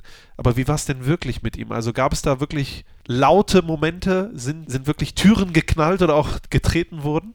Ich glaube, die große Qualität, die wir, die wir in Gladbach hier haben, ist dieses, ähm, dieses Miteinander und dass jeder seine Stärken einbringen kann und die Schwächen des einen wie des anderen versucht wird auszugleichen. Und ich glaube, der Satz fasst im Grunde alles zusammen. Dass äh, Lucien Favre, Max Eberl, Hans Meyer, Rainer Bonhoff, Rolf Königs, jeder Stefan Schippers eine eigene Persönlichkeit ist, eine starke Persönlichkeit ist. Ich glaube, das muss so sein. Sonst kannst du diesen ganzen, diesen ganze Ochsentour, die wir hier treiben, gar nicht, gar nicht aushalten. Dass auch äh, Max Eberl und Lucien Favre sich gerieben haben und auch diskutiert haben und kontrovers diskutiert haben und auch nicht immer einer Meinung waren. Ich glaube, das ist völlig klar. Äh, aber das, was die Leute teilweise gemacht haben, dass Lucien Favre und Max Eberl nicht miteinander sprechen, dass sie streiten, dass sie nicht das Gleiche denken, ist völliger Schwachsinn. Es kann nicht funktionieren, wenn nur einer im Verein nach links denkt und der andere Wichtige nach rechts, dann wird kein Verein der Welt. Das kann auch übrigens Barcelona sein, das kann übrigens auch Bayern München sein. Dann werden die keinen Erfolg haben. Es kann nur sein, wenn sich alle der Sache verschreiben und das aber mit ihren, mit ihren Argumenten, mit ihren Überlegungen, mit ihren Visionen. Und das haben wir getan, dass wir grundsätzlich die gleiche Idee hatten, mit Spielern zu arbeiten, Spielern zu entwickeln, nach vorne zu kommen, im besten Fall sportlichen Erfolg zu haben. Ähm, das, das war äh, nicht ein Tag, nicht eine Sekunde im Zweifel, dass wir aber auch darüber diskutiert haben, ob der Weg nach links, nach rechts äh, oder ob wir das oder das machen. Entschuldigung, ja, das ist so. Und äh, da werden wir auch kein Hehl draus machen. Ähm, aber so wie wir zusammengearbeitet haben, ähm, was wirklich fordernd war für ihn, aber auch für mich, für uns alle. Das muss so sein, um erfolgreich zu sein. Und das haben wir, glaube ich, ähm, in, einer, in einer unglaublichen Art und Weise gemacht. Und ich glaube, weiß sogar, dass Lucien diesen Club hier in, seiner, in einer unglaublichen Art und Weise schätzt. Er hat mit, ist mit Hertha in, in Europa gewesen, er ist mit Zürich Meister geworden, aber ich glaube, wenn man Lucien Favre heute fragt, dann war Gladbach und viereinhalb Jahre Lucien Favre, ähm, da kann man seine Vita schauen, das ist außergewöhnlich, ähm, das ist ein, eine großartige Zeit für uns alle gewesen. Eine exemplarische Frage, Luc de Jong, mhm. hast du den verpflichtet, weil du ihn wolltest oder hast du ihn verpflichtet, weil ihr beide ihn wollt? War das über den Kopf äh, hinweg? Mhm. Wie war das? Die Frage, die Gegenfrage, die ich oft stelle, glaubt jemand, dass ich äh, einen Spieler nach Mönchengladbach hole, einen Rekordtransfer, wo wir damals nicht auf Rosen gebettet waren, finanzieller Art, ohne dass nicht alle gesagt haben, wir machen das? Natürlich nicht. Natürlich kann man darüber diskutieren, dass, Lucien, äh, dass Luc de Jong nicht Marco Reus ist. Ich glaube, das sollte mir jeder zugestehen. Auch das habe ich gesehen, dass das ein anderer Spielertyp ist. Und ich habe oft genug schon gesagt und auch eingestanden, was ich nicht geschafft habe, das ist, dass ich Lucien die Schnelligkeit um Luc de Jong herum gefunden habe. Wir haben damals über David Hoylett nachgedacht, wir haben über ganz viele Spieler nachgedacht. Wir haben damals dann mit, mit Mlappa und Hirgotter zwei gemacht, wo wir gedacht haben, vielleicht kann das dann doch funktionieren. Ähm, Luc de Jong ist nicht an Luc de Jong gescheitert oder dass äh, Eberl oder äh, Favre ihn nicht haben wollten oder der eine unbedingt allein ihn haben wollte, sondern erst daran gescheitert, dass wir es nicht geschafft haben, die Schnelligkeit um ihn herum zu finden. Und das ist ein Fehler. Das ist eine, eine, eine, eine Tatsache, die ich nicht geschafft habe in dieser Transferperiode. Und daran ist leider Luc de Jong ähm, gescheitert. Er wurde so ein bisschen an, an die Wand genagelt als teuerster Transfer. Er wurde so immer wieder versucht als Keil zwischen Lucien Favre und Max Eberl. Aber wenn man überlegt, dass das eben dann auch dann äh, drei Jahre her war, äh, nachdem wir dann die größten Erfolge hatten mit Champions League, dann weiß jeder, dass dieser Keil nicht funktioniert hat. Dass leider Luc auch nicht in dem Maße funktioniert hat, wie wir uns das vorgestellt haben, ohne Frage. Ähm, aber diese Entscheidung habe ich gefällt, zu der stehe ich und dafür habe ich auch Kritik bekommen, gar keine Frage. Man wird nicht nur gute Entscheidungen fällen. Verpflichtest du Spieler, wenn auch wenn der Trainer sagt, ich möchte den nicht, weil du denkst, Borussia, der Verein, die Denke, Spieler zu verpflichten, ist wichtiger als der aktuelle Trainer? Natürlich kann ich, äh, ähm, ich werde keinen Spieler holen, wo der Trainer sagt, auf gar keinen Fall. Äh, das, das wird nicht funktionieren, auch wenn ich dann natürlich die Perspektive, eine, wenn ich jetzt ein Top-Talent sehe und der Trainer sagt, zu Max kenne ich nicht, habe ich keine Meinung zu, ja, dann kann schon sein, dass ich ihn hole, weil ich einfach dann mir oder uns zutraue, und das haben die letzten Jahre gezeigt, dass man eben Talente auch in Ruhe entwickeln kann und Trainer dann oftmals begeistert sind von Entwicklungen von jungen Spielern. Das finde ich, das kannst du gar keinem Trainer übel nehmen, dass er, dass er Top-Talente bis ins letzte Detail kennt. Der Trainer hat mittlerweile so viele Aufgaben, dass er sich ein Stück weit auch verlassen verlassen muss auf das, was wir mit, mit Steffen Korell im Scouting und meiner Person als Sportdirektor gemeinschaftlich vorbereiten. Ein Trainer hat ein Gefühl, der schaut sich Spiele an, der spricht mit dem Spieler und aus, dieser, aus diesem Kontext, aus diesem Mosaik werden dann Entscheidungen gefällt. Zusammengefasst, wenn ein Trainer sagt, ich will den Spieler partout nicht, ähm, den man kennt, dann wird man es auch nicht tun. Man wird darüber diskutieren. Man werden, wir werden ihm ähm, natürlich auch Szenen zeigen, wo er vielleicht sagt, guck mal, aber hast du das schon gesehen? Hast du das schon gesehen? Natürlich. Und wenn dann weiter die Meinung bei Nein ist, ist sie bei Nein. Aber wenn wir bei Spielern sprechen und sagen, ja, ähm, ich würde jetzt nicht 5 Millionen bezahlen, aber 4 Millionen würde ich nehmen, ist auch eine Aussage. Und dann weißt du, wie du als Sportdirektor damit umzugehen hast. Also ist zusammengefasst immer eine Entscheidung von Sportdirektor, von Scouting-Chef Steffen Korell und von, von Cheftrainer, die über Spieler diskutieren, über den Kader diskutieren. Und das ist ja keine Sache, die vom Himmel fällt, sondern das ist ein Prozess, der über längere Wochen und Monate geht. Und dann werden versucht, gute Entscheidungen zu fällen. Und ähm, das ist immer eine, ein Gemeinschaftswerk. Es ist nie ein Werk eines Einzelnen. Und wenn Max Eberl für Transfers gelobt wird, dann bin ich der der Letzte, der das nur auf sich bezieht, sondern ich bin der, der es entgegennehmen darf, aber es ist einfach ein Gemeinschaftswerk vieler, vieler Menschen, die dahinter arbeiten. Äh, wenn du das gerade ansprichst mit, mit Transfers, eine Überschrift habe ich direkt gelesen, Gladbach kann es billig besser. Ärgert dich das?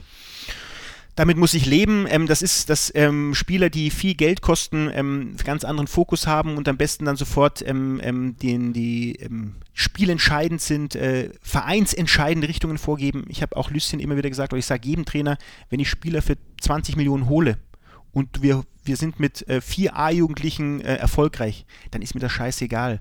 Weil es geht darum, diese Gesamtmannschaft nach vorne zu bringen. Mir geht es nicht darum, meine Transfers oder unsere Transfers bestmöglich zu positionieren, sondern mir geht es darum, mit der Borussia Mönchengladbach erfolgreich zu sein. Und da kann es auch sein, dass ein teurer Transfer dazu führt, dass wir solche Spieler wie Marco Reus, wie Marc-André Terstegen, wie Patrick Herrmann pushen und die im langen Ende sogar besser sind als der, der teure Transfer. Das ist für mich ein ganz normaler Prozess in einem, in einem Fußballgeschäft. Es sollte nicht die Regel sein, Billig, ähm, billig ist besser, ähm, kann man über diskutieren. Torgen Hazard, ähm, Granit Xhaka waren auch keine billigen, Alvaro Dominguez waren auch keine günstigen Transfers, die, denke ich, aber Großartiges geleistet haben. Also natürlich, äh, Luc de Jong hat nicht so funktioniert, Josip Drimic unglaublich vom Pech getragen, der arme Kerl, ähm, da kann man jetzt nicht sagen, es ist ein Fehltransfer, da geht es mir gerade um den Menschen Josip Drimic, der eine unfassbar schwere Zeit hinter sich hat und ich denke, dass die, die Großteil unserer Transfers funktioniert haben und äh, dem Club Erfolg gebracht haben. Und nochmal, es geht nicht darum, dass jeder Transfer passt. Es geht darum, dass die Summe der Entscheidungen zum Erfolg führen kann. Und die haben wir in Gladbach in den letzten Jahren, denke ich, richtigerweise getroffen. Einen Namen hast du jetzt nicht genannt, genannt Timothy Kolocejczak. Halbes Jahr hat er hier gespielt, in mhm. Anführungsstrichen.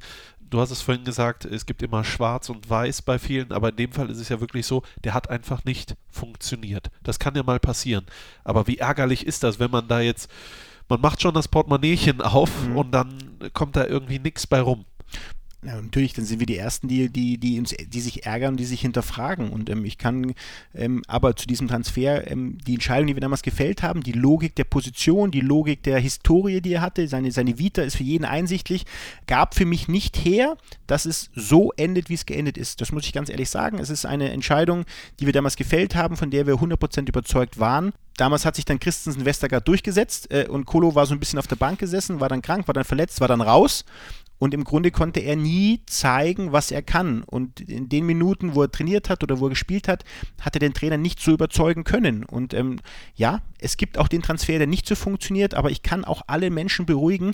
Ähm, auch bei Luc de Jong werden irgendwelche Fabelzahlen äh, in die eine wie die andere Richtung in die Waagschale geworfen. Bitte glaubt uns, und Sie kennen alle Stefan Schippers und Rolf Königs, da werden keine unvernünftigen Dinge und keine unlogischen Dinge ähm, entschieden. Ja, wir haben bei Kolo Czajczak etwas Geld verloren, etwas Geld verloren.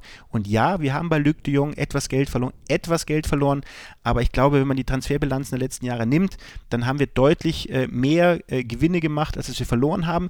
Es ist nicht schön, das sage ich auch ganz offen und ich bin damit auch nicht glücklich. Aber wenn man dann eben eine gute Lösung für alle Beteiligten wieder gefunden hat, dann ist das eben auch Fußballgeschäft. Und diese Lösung heißt Mexiko. Und äh, darüber möchte ich unbedingt nochmal, wir haben jetzt noch ein paar Minuten mit, dir sprechen, nämlich über zwei Transfers zum Schluss, nämlich Colo nach Mexiko. Ich weiß nicht, wie dein Spanisch ist, aber ich glaube, es ist eingerostet, sage ich mal. Wie funktioniert so ein Tra Transfer? Also es gibt natürlich ähm, Kontakte, die man hat. Ähm, es gibt Kontakte, die natürlich Berater auch äh, ähm, ähm herstellen. Ähm, es gibt bei, ähm, wir, wir, wir sind, wir, also ich möchte nicht diese Arroganz haben. Teilweise ist von Spanien, England, kommt es nach Deutschland rüber nach dem Motto, ja, ist ja nur Deutschland. ich glaube, dass die deutsche Bundesliga eine der besten Ligen der Welt ist, wenn nicht sogar die beste und stabilste Liga der Welt. und genauso müssen wir ablegen, diese, diese Unkenntnis, ob Südamerika, Mittelamerika gute Fußball spielt. Also Tigres, zum Beispiel der Verein, wo jetzt Golo hinwechselt, hat 2015 im Finale Copa Libertadores gestanden und hat zweimal die CONCACAF, also den Mittelamerika-Meister gemacht im Vereinsfußball. Also da wird auch Fußball gespielt, ja. guter Fußball gespielt. Ähm, Kontakte entstehen natürlich durch ähm, Berater, die Interesse von Vereinen ähm, mir kommunizieren, ähm, ich mit diesen Vereinen Kontakt aufnehme, mir unsere Vorstellungen darlege, ähm, der Spieler sagt mir, ich würde das gerne machen und dann wird versucht, eben einen Preis zu finden, wo man sich einigen kann. Aber wie redest du denn mit Auf denen? Englisch. Auf Englisch. Das, ja, das ist, also die Fußballsprache ist schon Englisch geworden. Natürlich gibt es äh, einige Länder, da ist dann Spanisch und Französisch wirklich Vorreiter. Dann gibt es aber ähm, bei uns im Haus auch den einen oder anderen, der andere Sprachen spricht. Also, ähm, aber Englisch ist die Sprache, wo man kommunizieren kann und über Englisch läuft das im Grunde alles. Und ähm, ja, das war hochprofessionell und ähm, es stehen da große Firmen hinter diesen Vereinen. Also da braucht man sich hoffentlich äh, keine großen Gedanken machen. Da hast du in Europa wahrscheinlich mehr Moral, äh, schlechtere Moral beim Zahlen von, von, von Ablösesummen als vielleicht in Mexiko. Wie hast du ihn verabschiedet? Verabschiedet? Wir haben uns nur per SMS und, und per Telefon verabschieden können, weil ich eben in der Zeit nicht hier okay. vor Ort war. Ähm, aber auch da, und das wird genauso, wenn ich jetzt Julian Korb gegen Hannover hier sein wird, wird er verabschiedet. Wenn Nico Schulz mit Hoffenheim hier spielt, werden wir ihn verabschieden. André Hahn, Hamburg. Also ich möchte schon die Spieler, die hier geleistet haben und auch wenn es vielleicht nur sieben Monate waren, einen gebührenden Abschied bekommen. Worauf ich hinaus will, ist natürlich, sagt man dann so einem, hör mal, tut mir leid oder äh, gibt es das überhaupt, musst du das überhaupt gar nicht? Oder vielleicht denkst du dir, ich habe ihm damals, als ich ihn verpflichtet habe, vielleicht irgendwas gesagt, was dann am Ende vielleicht doch nicht so gekommen ist. Natürlich machst du dir Gedanken und äh, überlegst, was hat man falsch gemacht und vielleicht habe ich einen, einem Timothy Komolocajczak viel zu sehr mit dieser Führungsrolle beauftragt, in Anführungsstrichen, die er vielleicht als Person gar nicht inne hatte und sich viel zu sehr darauf konzentriert hat, als seine fußballerischen Qualitäten, die er unbestritten hat, ähm, äh, in die Waagschale zu werfen. Also natürlich hinterfragt man auch, hat man ihn vielleicht in eine falsche Rolle gedrückt, in der Mannschaft falsch positioniert, sodass es im Grunde von Anfang an ein, ein, eine in Anführungsstrichen Totgeburt äh, werden muss. Ähm, das tut man natürlich, aber natürlich verlange ich auch von Spielern, natürlich kann ich sagen, ich muss, für was muss ich mich entschuldigen? Also ich habe einen Spieler geholt, Klar. für den ich Geld bezahlt habe, der bei uns gutes Geld verdient und ich erwarte von den Spielern Leistungen.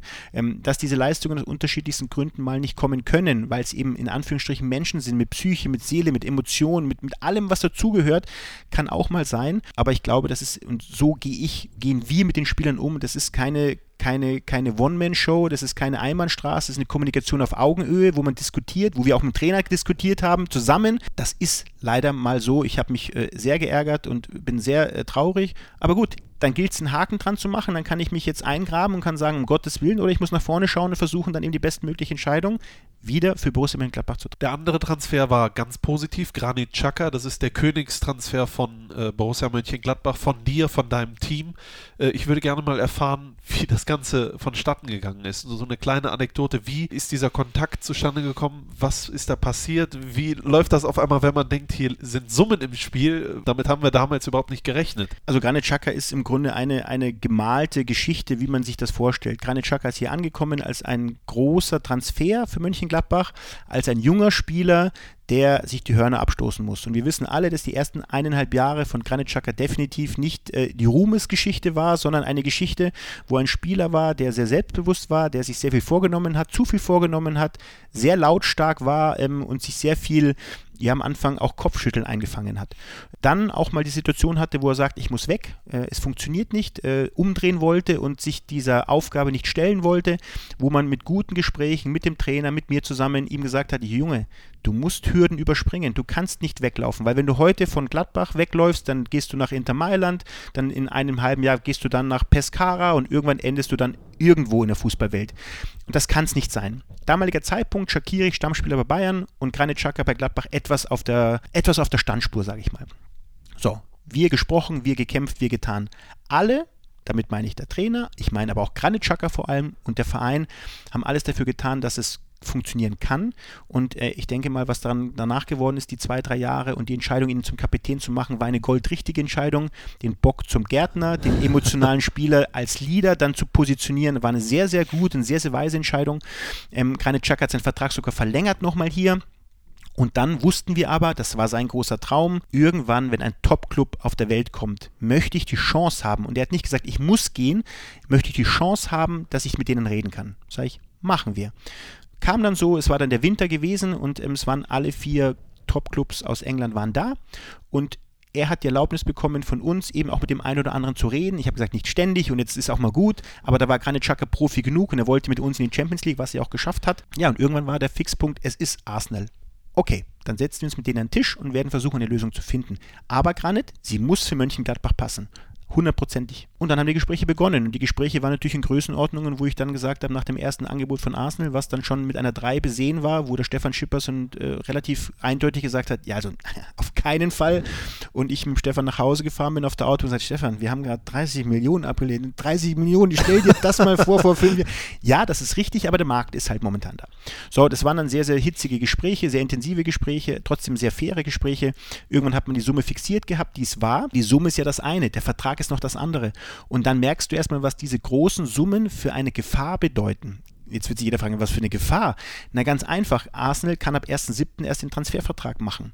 Also waren wir dann quasi während der Europameisterschaft so ein bisschen im Vakuum. Ja, was ist denn, wenn der Granit Xhaka sich jetzt das Kreuzband reißt in, in Frankreich? Ja, dann werden wir den Vertrag nicht machen.